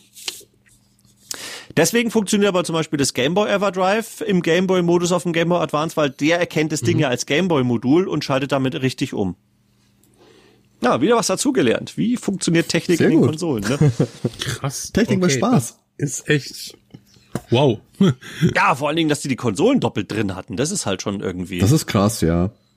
Aber das war ja beim Super Game Boy für Super Nintendo ist ja im Endeffekt auch ein kompletter Game Boy verbaut. Richtig, Stimmt, ja. ja. Stimmt, ja. Wobei der leider ziemlich kacke in der PAL-Version war. Mich wundert's echt, dass sich da keiner drüber aufgeregt hat, äh, weil der Super Game Boy so äh, am, am SNES, der lief ja auf 50 Hertz. Der Original Game Boy lief aber eigentlich auf knapp 60 Hertz. Das heißt, die Spiele haben alle geruckelt. Ja. Die Gameboy-Spiele auf dem europäischen SNES haben alle immer geruckelt und keiner hat sich drüber aufgeregt. Ich, ich, ich schon. Ich, ich glaube, weil du, glaube ich, auch eine der, äh, der ein- wenigen warst, die das dann wirklich intensiv am Super Nintendo Ja, aber die liefen haben. ja Also dadurch auch ein bisschen langsamer und haben auch ein bisschen vom Sound her, das, das war alles nicht hundertprozentig. Also auf dem originalen amerikanischen SNES liefen die toll. Auf dem europäischen eigentlich grauenvoll. Okay. Ja, das haben sie ja dann später auch wieder für den, äh, mit dem Game Boy Player für den Gamecube und sowas gemacht. Also da haben sie ja, Ja, auch ja. immer quasi die Konsolen mit eingebaut. Ich meine, Sega hat ja dann quasi aus dem Mega Drive den Nomad gemacht. Haben sie einfach einen, Ja. einen, einen Mega Drive in den tragbaren Handheld eingebaut, was ich auch cool fand. Da läuft natürlich das Everdrive auch drauf, logisch. Nur die haben noch was gemacht, das habe ich dann bei den späteren Gameboys vermisst, so ein bisschen von Nintendo, ähm, weil das Nomad hat ja wirklich zwei Jo- Joystick-Ports nochmal drinnen und einen AV-Eingang. Genau, ja. Das heißt, das konnte ja wirklich auf den Tisch legen, zwei Controller anschließen, AV ran und konnte das Ding als äh, echtes Mega Drive Ja. nutzen. Ja. Wenn die das damals Wobei das Peripherie, meine ich, aber nicht unterstützt hat. Da Ja, weil einfach der, der Port nicht existiert Genau, klar. ja, ja, ja. Also Mega CD ging nicht dran. Wo, wo auch? Wo hätten sie das Ding Ja, da, da, noch das einbauen ist klar, können? ja, ja, na klar. Aber irgendwelche Konverter, glaube ich, es gab ja fürs Mega Drive doch auch schon Master System Konverter. Ich meine, der ging auch nicht, habe ich heute irgendwo gelesen. Ähm, das kann sein, weil Irgendwas die, da. weil die ja auch, das Mega Drive ja auch so, so eine Cross-Version ist. Und zwar ist es so, das Mega Drive ist deswegen kompatibel mit dem Master System, weil das, das, der Soundprozessor vom Mega Drive ist der Z80. Ja. Das ist ja der Hauptprozessor vom Master System. Allerdings hat das Master System ja auch nochmal einen Soundprozessor und sowas zusätzlich gehabt, soweit ich mich erinnere. Äh, da bitte nicht drauf festnageln, das weiß ich nicht hundertprozentig. Und wahrscheinlich fehlen diese Zusatzdinger, die sie ins Mega Drive eingebaut haben, um eben diese Abwärtskompatibilität zu ermöglichen. Ja. Die sind im Nomad wahrscheinlich aus Ja, Platzgründen nicht drin. Hört sich plausibel an, weil da war auch irgendwas mit äh, FM, äh, habe ich irgendwas gelesen mit Fantasy Star. Ja, ja, ja, okay. Ja gut, der FM-Soundchip, der ist ja allgemein im, Eu im, Ja. im europäischen nicht drin. Genau. Master System, das Ja. war ja beim äh, nur im, im US, Japanischen. äh, im japanischen, ja. Genau. Genau. Ja, die anderen Everdrives sind dann eigentlich alle relativ simpel. Also ich kann überall meine Spiele draufschmeißen, die werden geladen, sie laufen und so weiter. Ähm, eben mit den, mit den normalen Funktionen drin. Da gibt's jetzt nichts irgendwie, was jetzt noch besondere Sachen abspielen könnte. Ja, außer, und das ist Außer? nämlich das, ja, du hast ja das Super Everdrive X5 angesprochen. Ja. Das ist ja ganz nett, aber es hat einen Nachteil. Der müsste dir wahrscheinlich auch schon aufgefallen sein. Der ist mir aufgefallen, da habe ich mich aber bewusst auch dafür entschieden und das ist einfach, dass da die ganzen Super Nintendo Spiele, die einen Spezialchip verbaut haben, Mhm. eben nicht drauflaufen. Also sei es jetzt ein äh, Super Mario Kart oder Star Wing oder Yoshi's Island Mhm. oder oder was auch immer. Super Mario Kart läuft sogar, dir fehlen halt nur die Fahrer. Naja gut, kann man sich Strecken anschauen, ist auch schön. Ja, aber weißt du, es ist natürlich ein Punkt, ähm, wie gesagt, da habe ich mir wirklich gedacht, okay, diese Spiele, wenn ich sie tatsächlich nochmal spiele, hole ich sie mir eben aus dem Regal, wenn ich sie alle da habe. Da ist aber tatsächlich der, der Preis ein ordentlicher Knackpunkt, weil das äh, Everdrive X5 kostet 100 Euro, dann aber das, ähm, die, die FX Pro Spezialedition, also früher Ja, die heißt- ST2 SNES, das jetzt Genau. FX Pack Pro heißt. und das kostet halt 210 Euro. Ja. Und das ist halt einfach ein Wort. Ja, das ist definitiv. Wobei, also da will ich auch mal besonders drauf eingehen, weil es ist nicht nur die Spezialchips, die den Unterschied machen. Ähm, da geht noch einiges mehr mit dem Teil. Und da will ich drauf eingehen. Also Spezialchips für die Leute, die es nicht so nicht so ganz firm drin sind. Es gab ja beim Super Nintendo äh, später so einige Zusatzchips, die quasi Spiele ermöglicht haben, die mit der originalen SNES-Hardware gar nicht möglich gewesen wären. Genau, du hast ja ja. schon erwähnt, Super Mario Kart äh, hat einen DSP drin gehabt. Das war noch der simpelste Chip von allen. Aber dann später der bekannteste ist wahrscheinlich der Super FX, der dann eben in Star Fox drin war oder in, in äh, Super Mario World 2 Yoshi's Island. Die haben ja dann quasi solche besonderen 3D-Funktionen gehabt und da wäre das originale Super Nintendo hätte nicht genug Rechenleistung gehabt. Äh, Es gab dann noch ein paar andere, zum Beispiel Star Ocean ist auch ein grandioser Titel, der Special FX, äh, das äh, nochmal Special, Special, Special. Chips braucht. Mega Man X7 zum Beispiel auch. Aber da gibt's einige Titel, einige richtig gute Titel. Und ähm, die funktionieren dann halt auf dem Super Everdrive X5 nicht. Da laufen die Standardspiele drauf, aber alles, wo ein Spezialchip drin ist, die laufen nicht. Also wer es suchen will, ja. äh, wenn man im, im, im Internet einfach mal sucht nach SNES-Spiele mit, äh, äh, mit, mit äh, Zusatzchip, Chip. da findet man sogar eine Liste, welche das alle sind. Ja, Und genau. die laufen auf dem Super Everdrive X5 nicht. Dafür braucht man dann das richtig teure FX Pack Pro. Das ist jetzt natürlich nicht so teuer, weil wir, weil die Leute sagen, ja, wir wollen damit riesen Kohle machen ähm, sondern man muss sich vorstellen, diese Spezialchips, die da drauf sind, das sind ja eigene Prozessoren. Diese Prozessoren müssen ja irgendwie nachgebaut werden. Und das geht halt mit dem FPGA natürlich sehr einfach. Und deswegen ist auch auf dem ein FPGA drauf, aber FPGA sind halt nur mal sauteuer im Einkauf. Das ist auch der Grund, warum das Mega SD, von dem wir vorhin gesprochen haben, das ja auch dann Mega CD und sowas kann, ähm, so teuer ist, weil das hat eben auch einen FPGA-Chip mit drauf. Okay, krass. Und der FPGA-Chip sorgt eben dafür, dass man da noch Zusatz-Hardware quasi mit, mit diesem Modul nachbauen kann, äh, die eben auf einigen Modulen drauf war. Also ein Beispiel war eben diese Spe ich, ich sag nicht mehr Special Chips, das ist ja irre heute. Besondere Chips. Ich, ich krieg's genau. heute nicht mehr hin. Special Chips. Special. Special. Special. Ähm, schweres Wort. Ähm, ja, also die ähm, Sonderfunktionen von irgendwelchen Modulen, die dann eben zusätzlich mit drin sind. Ähm, du hast ja ganz am Anfang schon mal angesprochen, zum Beispiel Satellaview. Ja. Die Leute, die es nicht kennen, ähm, Satellaview war ja in Japan so ein quasi Satellitenanschluss fürs ähm, Super Nintendo.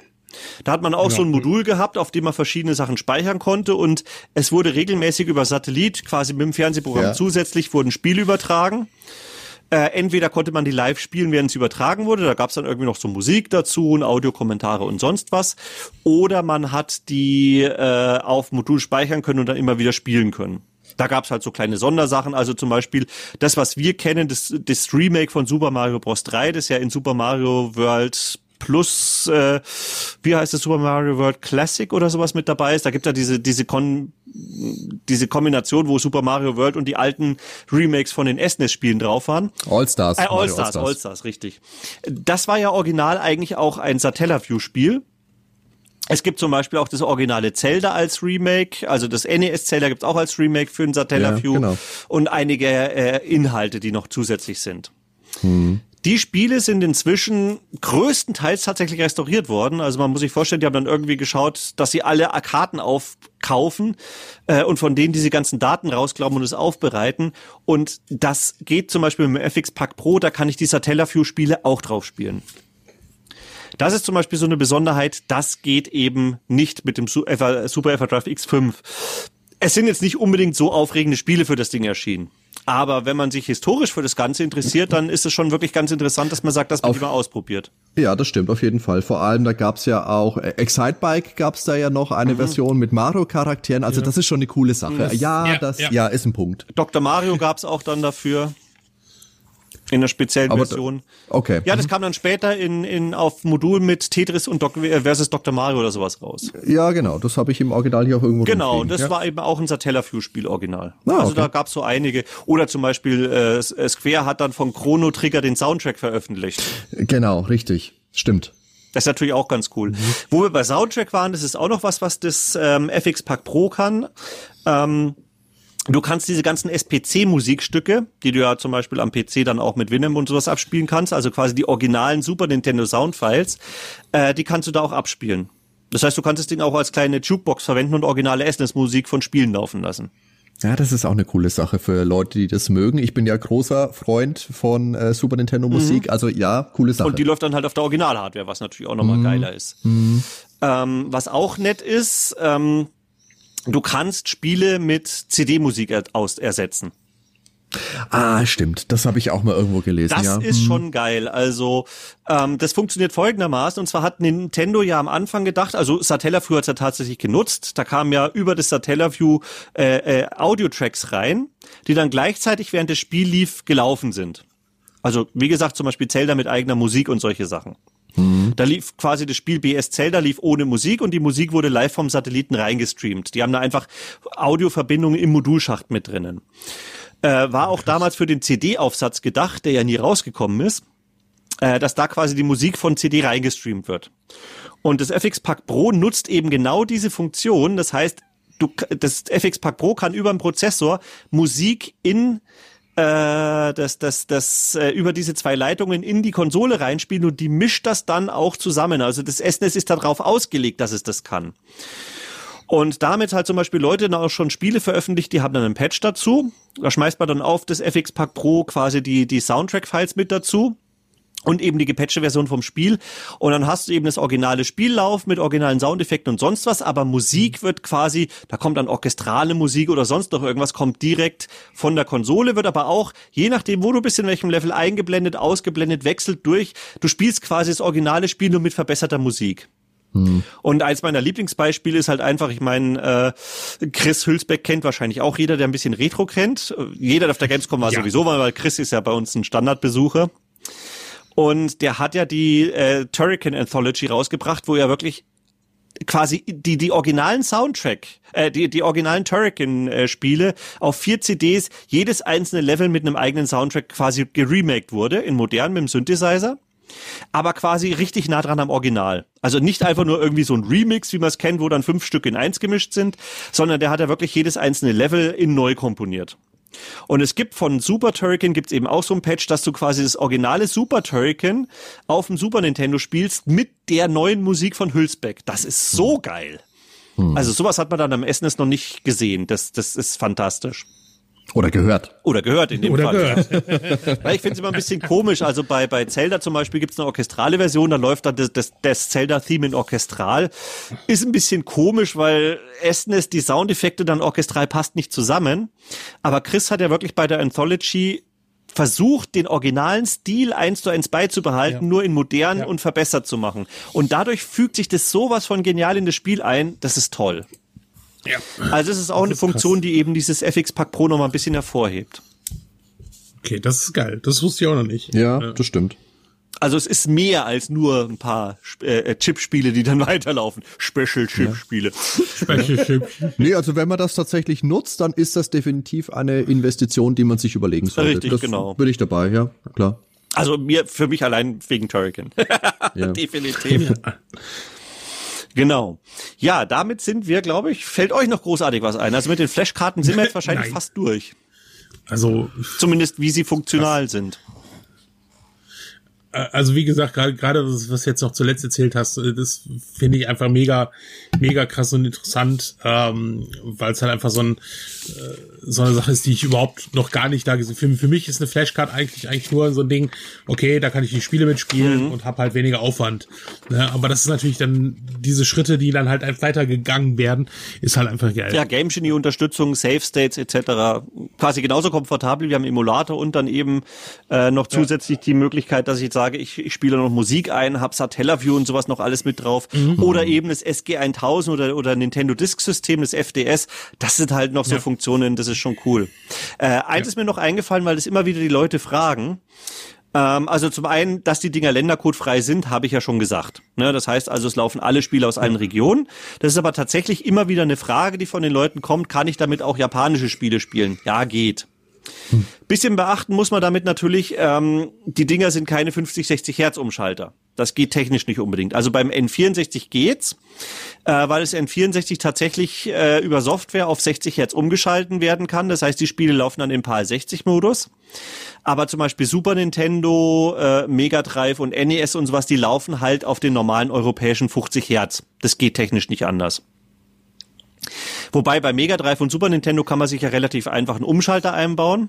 Beim NES geht es leider nicht, weil äh, da gehen die 50, 60 Hertz wirklich nur, indem man den kompletten äh, Grafikprozessor wechselt. Hm. Also da ist es leichter, man kauft sich dann ein amerikanisches NES, das habe ich auch gemacht, äh, weil da die Spiele natürlich auch in originaler Geschwindigkeit laufen.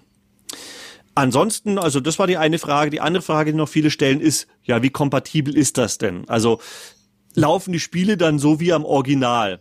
Da muss man sagen, ja, logisch, weil ähm, es ist ja keine Emulation. Also man kennt es ja von Emulation, dass da vielleicht mal ein bisschen was imperfekt ist und nicht ganz so läuft, sondern die Spiele werden ja quasi der Konsole zur Verfügung gestellt, wie wenn es ein originales EEPROM wäre. Die Konsole weiß ja gar nicht, dass das was anderes ist.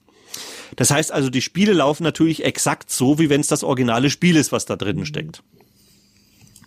Und das war dann auch noch so eine so eine äh, wichtige Frage, weil sich anscheinend, also für mich war das eigentlich selbstverständlich, dass wenn ich sage, das ROM wird da einfach in den Speicher geladen und läuft dann ab, dass es natürlich das Original ist, aber es fragen tatsächlich viele nach, ob es da Inkompatibilitäten gibt. Es gibt natürlich einige sehr wenige Spiele, ähm, die nicht 100% laufen, wobei mir ist jetzt, also beim, beim N64 gibt es glaube ich kein einziges mehr. Ähm, beim Mega Drive ist mir jetzt auch keins bekannt. Also es gibt eigentlich so gut wie keine Inkompatibilitäten mehr. Also selbst da kommen auch immer wieder Firmware-Updates raus. Die sind auch nicht schwer. Also man mhm. muss jetzt nicht irgendwie das Modul flashen oder sowas, sondern die kopiert man einfach auf die SD-Karte und zack, fertig. Mhm. Auch sehr, sehr einfach. Und da, also da fällt mir jetzt beim besten Willen nichts ein. Das Einzige, was man ein bisschen mhm. aufpassen muss, das sind ROM-Hacks ähm, weil jedes ROM hat eigentlich eine Checksumme und wenn ein ROM-Hack unsauber gemacht ist und die Checksumme ist falsch, dann wird die in der originalen Konsole nicht geladen. Da gibt's dann aber Tools, die einfach die Checksumme reparieren. Ähm, schwieriger wird's natürlich, wenn die ROM-Hacks äh, irgendwelche Bugs von Emulatoren verwenden, die in der originalen Konsole nicht vorhanden sind, weil dann laufen die nicht. Also, dass alle ROM-Hacks laufen, da kann man natürlich nicht von ausgehen. Ähm, aber die äh, originalen Spiele sind eigentlich alle 100% kompatibel. Ja. Hm, okay. Gibt's noch Fragen von Seiten der Presse oder so? Stille. Stille. Nee, also jetzt zu den zu den Cartridges selber hätte ich jetzt eigentlich nichts mehr. Mhm. Ich glaube, da sind wir jetzt auch wirklich ganz gut durch. Also ja. äh, jetzt alle im Einzelnen aufzuzählen gibt keinen Sinn, weil die Funktionen sind bei allen mhm. relativ ähnlich. Äh, und wenn es da Fragen gibt, äh, kann man ja jederzeit bei mir dann auch einfach mal eine, eine Chatnachricht schreiben oder anrufen oder sonst irgendwas im Shop. Dann sagt, kann ich auch schnell die Frage beantworten. Genau, genau. Ja. Aber im Prinzip laufen die alle gleich. Spiel drauf, kopieren, ungepackt, starten, Ende. Und zocken natürlich. genau, das müsst ihr dann noch selber machen. Genau. Ja, das war der erste Teil. Ich sage ja, also wenn wir das jetzt alles in einem gemacht hätten, dann wäre man für, hätte man drei oder vier Stunden Podcast oder so. Ähm, beim nächsten Mal geht's dann nämlich wirklich um die rechtliche Seite, weil wie schaut das aus? Äh, kann ich mir einfach ROMs aus dem Internet runterladen und da drauf kopieren? Also gut, können ja, dürfen ist die nächste Frage. Spoiler, nein. äh, ja, bedingt, also tatsächlich, also muss man sagen. Aber äh, das ganze Rechtliche werden wir dann eben im nächsten Podcast angehen. Ja, ansonsten sollen wir wieder Spiele verlosen. Auf jeden Fall. Machen wir wieder. Machen wir wieder. Also wir haben immer noch weiterhin Kingdom Hearts 1.5 HD Remix für die PS4. Muss ich wieder meine Kiste rüberziehen, dass ich noch sehe, was wir noch da haben. So, ähm, also Kingdom Hearts 3 haben wir auch noch da, aber für die Xbox One. Wer das für die Xbox One haben will. Äh, Life is Strange Before the Storm für die PS4. Kingdom Hearts 3 haben wir auch noch für die PS4 da. Ähm, ja, das war's, glaube ich, dann großen Teil. Ah nee, äh, Secret of Mana hatten wir auch noch für die für die PS4, richtig. Also oh, wer an dem Spiel, juhu. ja, das das.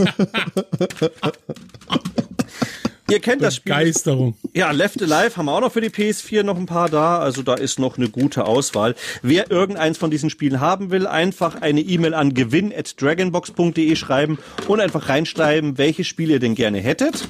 Ja, und äh, aus allen, die da teilnehmen, wird pro Spiel immer einer verlost. Und ja, wie wir schon immer hatten, äh, bitte immer nur für ein Spiel teilnehmen. Also wenn irgendjemand jetzt für jedes Spiel seinen Namen reinschreibt, dann gewinnt er gar nichts. Der wird gleich ausgeschlossen. Ja. Also sucht euch eins von den Spielen aus, das ihr haben wollt. Ähm, schreibt dann einfach an gewinn.dragonbox.de und mit etwas Glück gewinnt auch ihr eines davon. Ja, Einsendeschluss würde ich sagen, äh, Sonnabend in acht Tagen. Oder wie war das immer bei Wim Tölke? Ähm, Wum und Wendelin waren das damals. Richtig. Die Frage ist, wie viel von unseren Hörern kennen die noch? Hm. Boah, ich denke, der ein oder andere. Wir bräuchten mal so eine also. Statistik, wie alt die Leute sind. Nein, ich würde sagen, machen wir bis zum 24. Also ja, 24. Mai, Sonntag in eineinhalb Wochen ist es dann. Ja. Und äh, ja, dann geht's eben weiter mit dem rechtlichen Teil. Und danke, Hardy, dass du heute unser Gast warst und auch ein bisschen was über deine Erfahrung berichten konntest.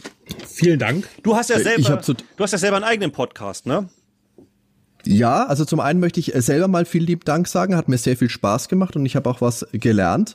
Und ja, bei Nerdwelten sprechen wir über all die schönen nerdigen Dinge dieser Welt und tatsächlich sind das meistens eben Retro-Videospiele für diverse Systeme. Aber nicht nur Videospiele, sondern auch äh, alles mögliche andere auch. Also zum Beispiel alles, Zurück in die Zukunft ist ja zum Beispiel nerdig, da kann es vielleicht auch ein Thema geben oder so, oder? Theoretisch, also Masters of the Universe beispielsweise ah. haben wir schon mal was gemacht, über Wayne's World haben wir was gemacht. Uh, Time, excellent. Ja. ja, da könntet ihr natürlich jetzt dann super die Spiele einbinden können, weil da gibt's ja auch Spiele für.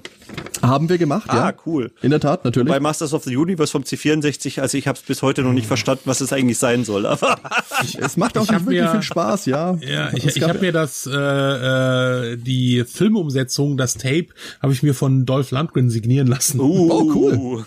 Super. Äh, er hat ein bisschen geguckt, aber äh, ja. ja, jetzt brauchst du dann nur noch Bob Hoskins und musst dir dann Super Mario Brothers mal signieren lassen. Das wird schwierig. Das ist jetzt übrigens gerade auf Netflix, ne?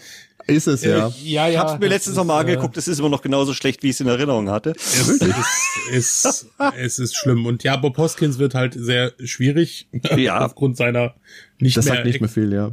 Der sagt nicht mehr viel. Ah, okay. Das habe ich jetzt zum Beispiel noch gar nicht gewusst, aber. Nee, der ist schon seit paar Jahren äh, nicht mehr auf dieser Welt. Ich weiß nur, hat, dass er hat, äh, dich wahrscheinlich eher umgebracht hätte, als dir Super Mario Bros. zu signieren. Ja, ja gut, also er, er, ich, ich weiß nicht, also er hat schon mehr oder weniger, weiß ich, Frieden, aber er hat halt gesagt, das war das Schlimmste, das und sie haben die Dreharbeiten halt nur besoffen durchgehalten, ne? Also ja, da, da gibt es, habe ich auf YouTube auch gesehen, eine ganz interessante Doku drüber. Ich meine, das war ja eigentlich ja, komplett anders geplant. Da ist ja, glaube ich, ja. fünfmal das Drehbuch umgeschrieben worden und vor Ort und sonst noch was. Also das hätte vielleicht sogar gut werden können. ja, aber so war es halt einfach eine Modsauerei, weißt du, so als Kind, du warst darauf vorbereitet, okay, du siehst jetzt wirklich endlich ja. den Mario-Film, du hast dich gefreut, was drin ich war im Kino was zur Hölle? Kino, ja. Was das denkt ihr euch? Und genau die gleiche Sorge hatte ich ja tatsächlich vor dem Sonic-Film, als da letztes Jahr die ersten Trailer so vor dem Jahr ungefähr ja. gekommen sind. Aber der war super. Der war ich, super, ich, muss man sagen. Es war ein guter Film. Das ist ja momentan die erfolgreichste Film, äh, Spielumsetzung. Ja, ich, ich, ich habe ihn ja, noch nicht gesehen, aber ich habe auch gedacht, als ich den Trailer gesehen habe, habe ich gedacht, also Robotnik kannte ich mir mit Jim Carrey sogar ganz gut vorstellen. Der war super, Aber was war das für so eine Sonic-Mensch-Konstruktion? Oh Hat mich so ein bisschen an The Fly erinnert. ja, das, das, das, das, äh, das Thema, äh, das, das Thema hatten wir letztens, ähm, als ich beim Tommy Krabweis äh, im Stream war. Da ging es um Toxic Fandom und da war Sonic halt auch ein Thema, weil da hatte das Fandom ja sehr, sehr viel Einfluss durch diesen Shitstorm, dass sie den Film um ein halbes Jahr verschoben haben und die Figur ja. verbessert ja, ja. haben. Aber da, da muss ich tatsächlich nochmal hinterfragen, kann es dann nicht sein, dass es einfach ein super Marketing-Gag war? Weil ganz ehrlich, am Anfang hat sich jeder ähm, gedacht, oh, es kommt ein Sonic-Film. Ich glaube nicht. Also das, das ist natürlich, natürlich kannst du sagen, aber äh, dahinter steckt, also erstmal ist es ein unheimliches Risiko. Also ob du, ähm, wenn du, wenn, wenn du an so eine Kampagne planst und sagst, okay, wir verschieben dann einmal den Starttermin, was allein sowas zu verschieben ist, ist ein personeller, finanzieller Aufwand, ja, ähm, der halt so krass ist, dass das eine geplante Aktion, also äh, eigentlich nicht. Also das ist, ich weiß, ich kenne diese Gerüchte. Schon allein äh, diese ganzen Interaktionen zu ändern, weil das Problem ist, die Proportionen genau. von Sonic waren ja dann komplett anders. Und das heißt, alles, was die irgendwie gespielt haben, hat ja, dann mit seinen Proportionen nicht mehr übereingestimmt. Die mussten das alles ausbessern. Ja. Das ist abartig. Und du weißt immer noch nicht am Ende, ist es erfolgreich oder nicht das ist halt auch einfach das Problem. Also das, das sind so stimmt. viele Risikofaktoren, Klar. Äh, die da reinspielen. Also ich natürlich am Endeffekt weiß es nicht und äh, aber ich ich würde eigentlich sagen nein. Und das war halt einfach, weil es ist eigentlich eine gefährliche Geschichte, was da äh, passiert ist, weil du heutzutage ja immer, du hast kennst ja diese Aussage, oh ich hätte das Ende von Game of Thrones hätte ich besser machen können. Selbst ich kann das besser, ne? Und dann sage ich den Leuten immer ja, dann werd halt Drehbuchautor, ne? Äh, dann kannst du so was machen, ne? äh, aber im Endeffekt, wie übel ist es, weil eigentlich das Werk gehört ja immer noch, finde ich, dem Künstler. Wenn der Künstler meint, er müsste so einen schrecklichen Sonic machen, dann darf ich das scheiße finden. Dann darf ich aber, dann darf ich das auch schreiben. Aber ich darf ich ihn damit belasten? Also es, ja, Toxic das, Fandom ist ja wirklich das, dieses. Das einzig Kuriose, was ich daran Star Wars Darsteller äh, ähm, äh, ihre Social Media Accounts einstellen ja, und so weiter, natürlich. weil sie angegriffen ja, ja, werden. Das geht nicht. So, das und, geht und das nicht. ist halt ja. einfach, und das, das, sowas nimmt halt heute dann überhand. Natürlich habe ich auch Richtig. über den Sonic lustig gemacht, dass ich gesagt, aber ernsthaft, Das- das- wer das- kommt denn auf so eine Ja, Idee? das, ein, das war für mich das einzig Kuriose. Warum, wie, wie, wie ist dieser Trailer überhaupt zustande gekommen? Jeder, der diesen Trailer gesehen hat, also wenn, wenn die auch nur zehn Sonic-Fans mal gefragt hätten, was haltet ihr von dem Trailer, hätten sie zehnmal gesagt, das seid ihr irre. Ich meine, wie konnte es dazu kommen? Das ist für mich immer noch so die Frage. Und dann, da, da kann ich, da stimme ich dann Hardy zu. Dann kann es natürlich sein, dass als, als sie gemerkt haben, Tag zwei, okay, wir kriegen hier gerade richtig ein auf die Fresse, dann lasst uns vielleicht Folgendes machen. Wir kündigen jetzt sofort an, wir werden das überarbeiten. Es wird eventuell den Film verschieben, das, weil die haben ja zuerst, glaube ich, angekündigt, dass sie es machen und dann, ne, und gucken mal, wie dann das Feedback ist. Ne? Natürlich haben sie es als Marketingstrategie hinterher genutzt und es war ja für sie erfolgreich. Also wie gesagt, es ist momentan die erfolgreichste Filmumsetzung, die es gibt und hat sehr viel auch in Fankreisen doch recht gut positives Feed, wie Hardy gerade sagte. Der Film äh, ist, ist super, er macht Spaß.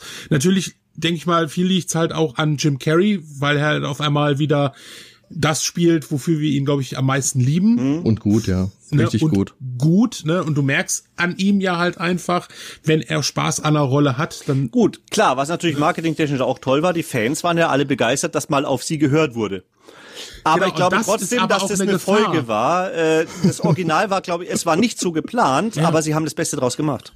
Ja, genau, aber das ist halt einfach die Gefahr, weil jetzt hat natürlich ein Studio und kann immer argumentieren, die Fans sagen, also, huch, also, war gerade, ich dachte gerade jetzt ist bei mir der Strom ausgefallen. Aber, ne? aber, Äh, die, die Fans sagen, ähm, weil es ist ja äh, heute oft so, dass, dass man aus dem Fandom das Gefühl bekommt, äh, denen gehört die Marke. Ähm, ne, und ne, also es ist, ist halt ein sehr, sehr zweiseitiges Schwert. Also Das ist, glaube ich, so jetzt der halt längste Schluss, Okay. den wir jemals von einer Folge hatten. ja, und, und der überhaupt und nichts gar mit dem Thema zu tun tun hat. hatte. Das, Und wir haben uns schon vor zehn Minuten verabschiedet. Also Ja. das wäre jetzt aber, glaube ich, ein Thema, das wäre jetzt zum Beispiel bei, bei in deinem Podcast wieder typisch, oder? Ja, auf jeden Fall. Das heißt also, Unbedingt. da, ihr habt jetzt quasi einen Vorgeschmack für Hardys Podcast bekommen. Jetzt muss, äh, ich nehme den, den, den letzten Teil nehme ich einfach schon mal für die nächste äh, Folge. genau, super. Problem, genau, genau. Jetzt musst du nur dann noch sagen, ich als Gast dazu und rede über Flashcards. genau. Jetzt musst du nur noch Okay. sagen, wo findet man denn deinen Podcast? Oh, überall dort, wo man Podcasts so hören kann, klassisch auf iTunes, auf Spotify, im Podcatcher eurer Wahl, natürlich auf www.nerdweltenpodcast.com und ja, ich freue mich, wenn ihr mal reinhört. Genau. Also Nerdwelten nicht vergessen. Dann Genau. Ist auch verlinkt dann im Text. natürlich machen wir auf jeden Fall. Ja, nun, dann schaffen wir jetzt richtig die Verabschiedung. Mein, ich glaube, heute sind wir noch länger geworden als sonst mit noch mehr Abschweifungen als sonst. Welches Franchise können wir noch mal kurz an? Game of Thrones hat man doch gerade mal. Oh ja, genau, auf jeden Fall. Also, Das habe ich letzte Woche erst fertig geguckt. Nee, hör mal auf. okay. schönen Abend noch. Tschüss. Euch auch allen. Ciao.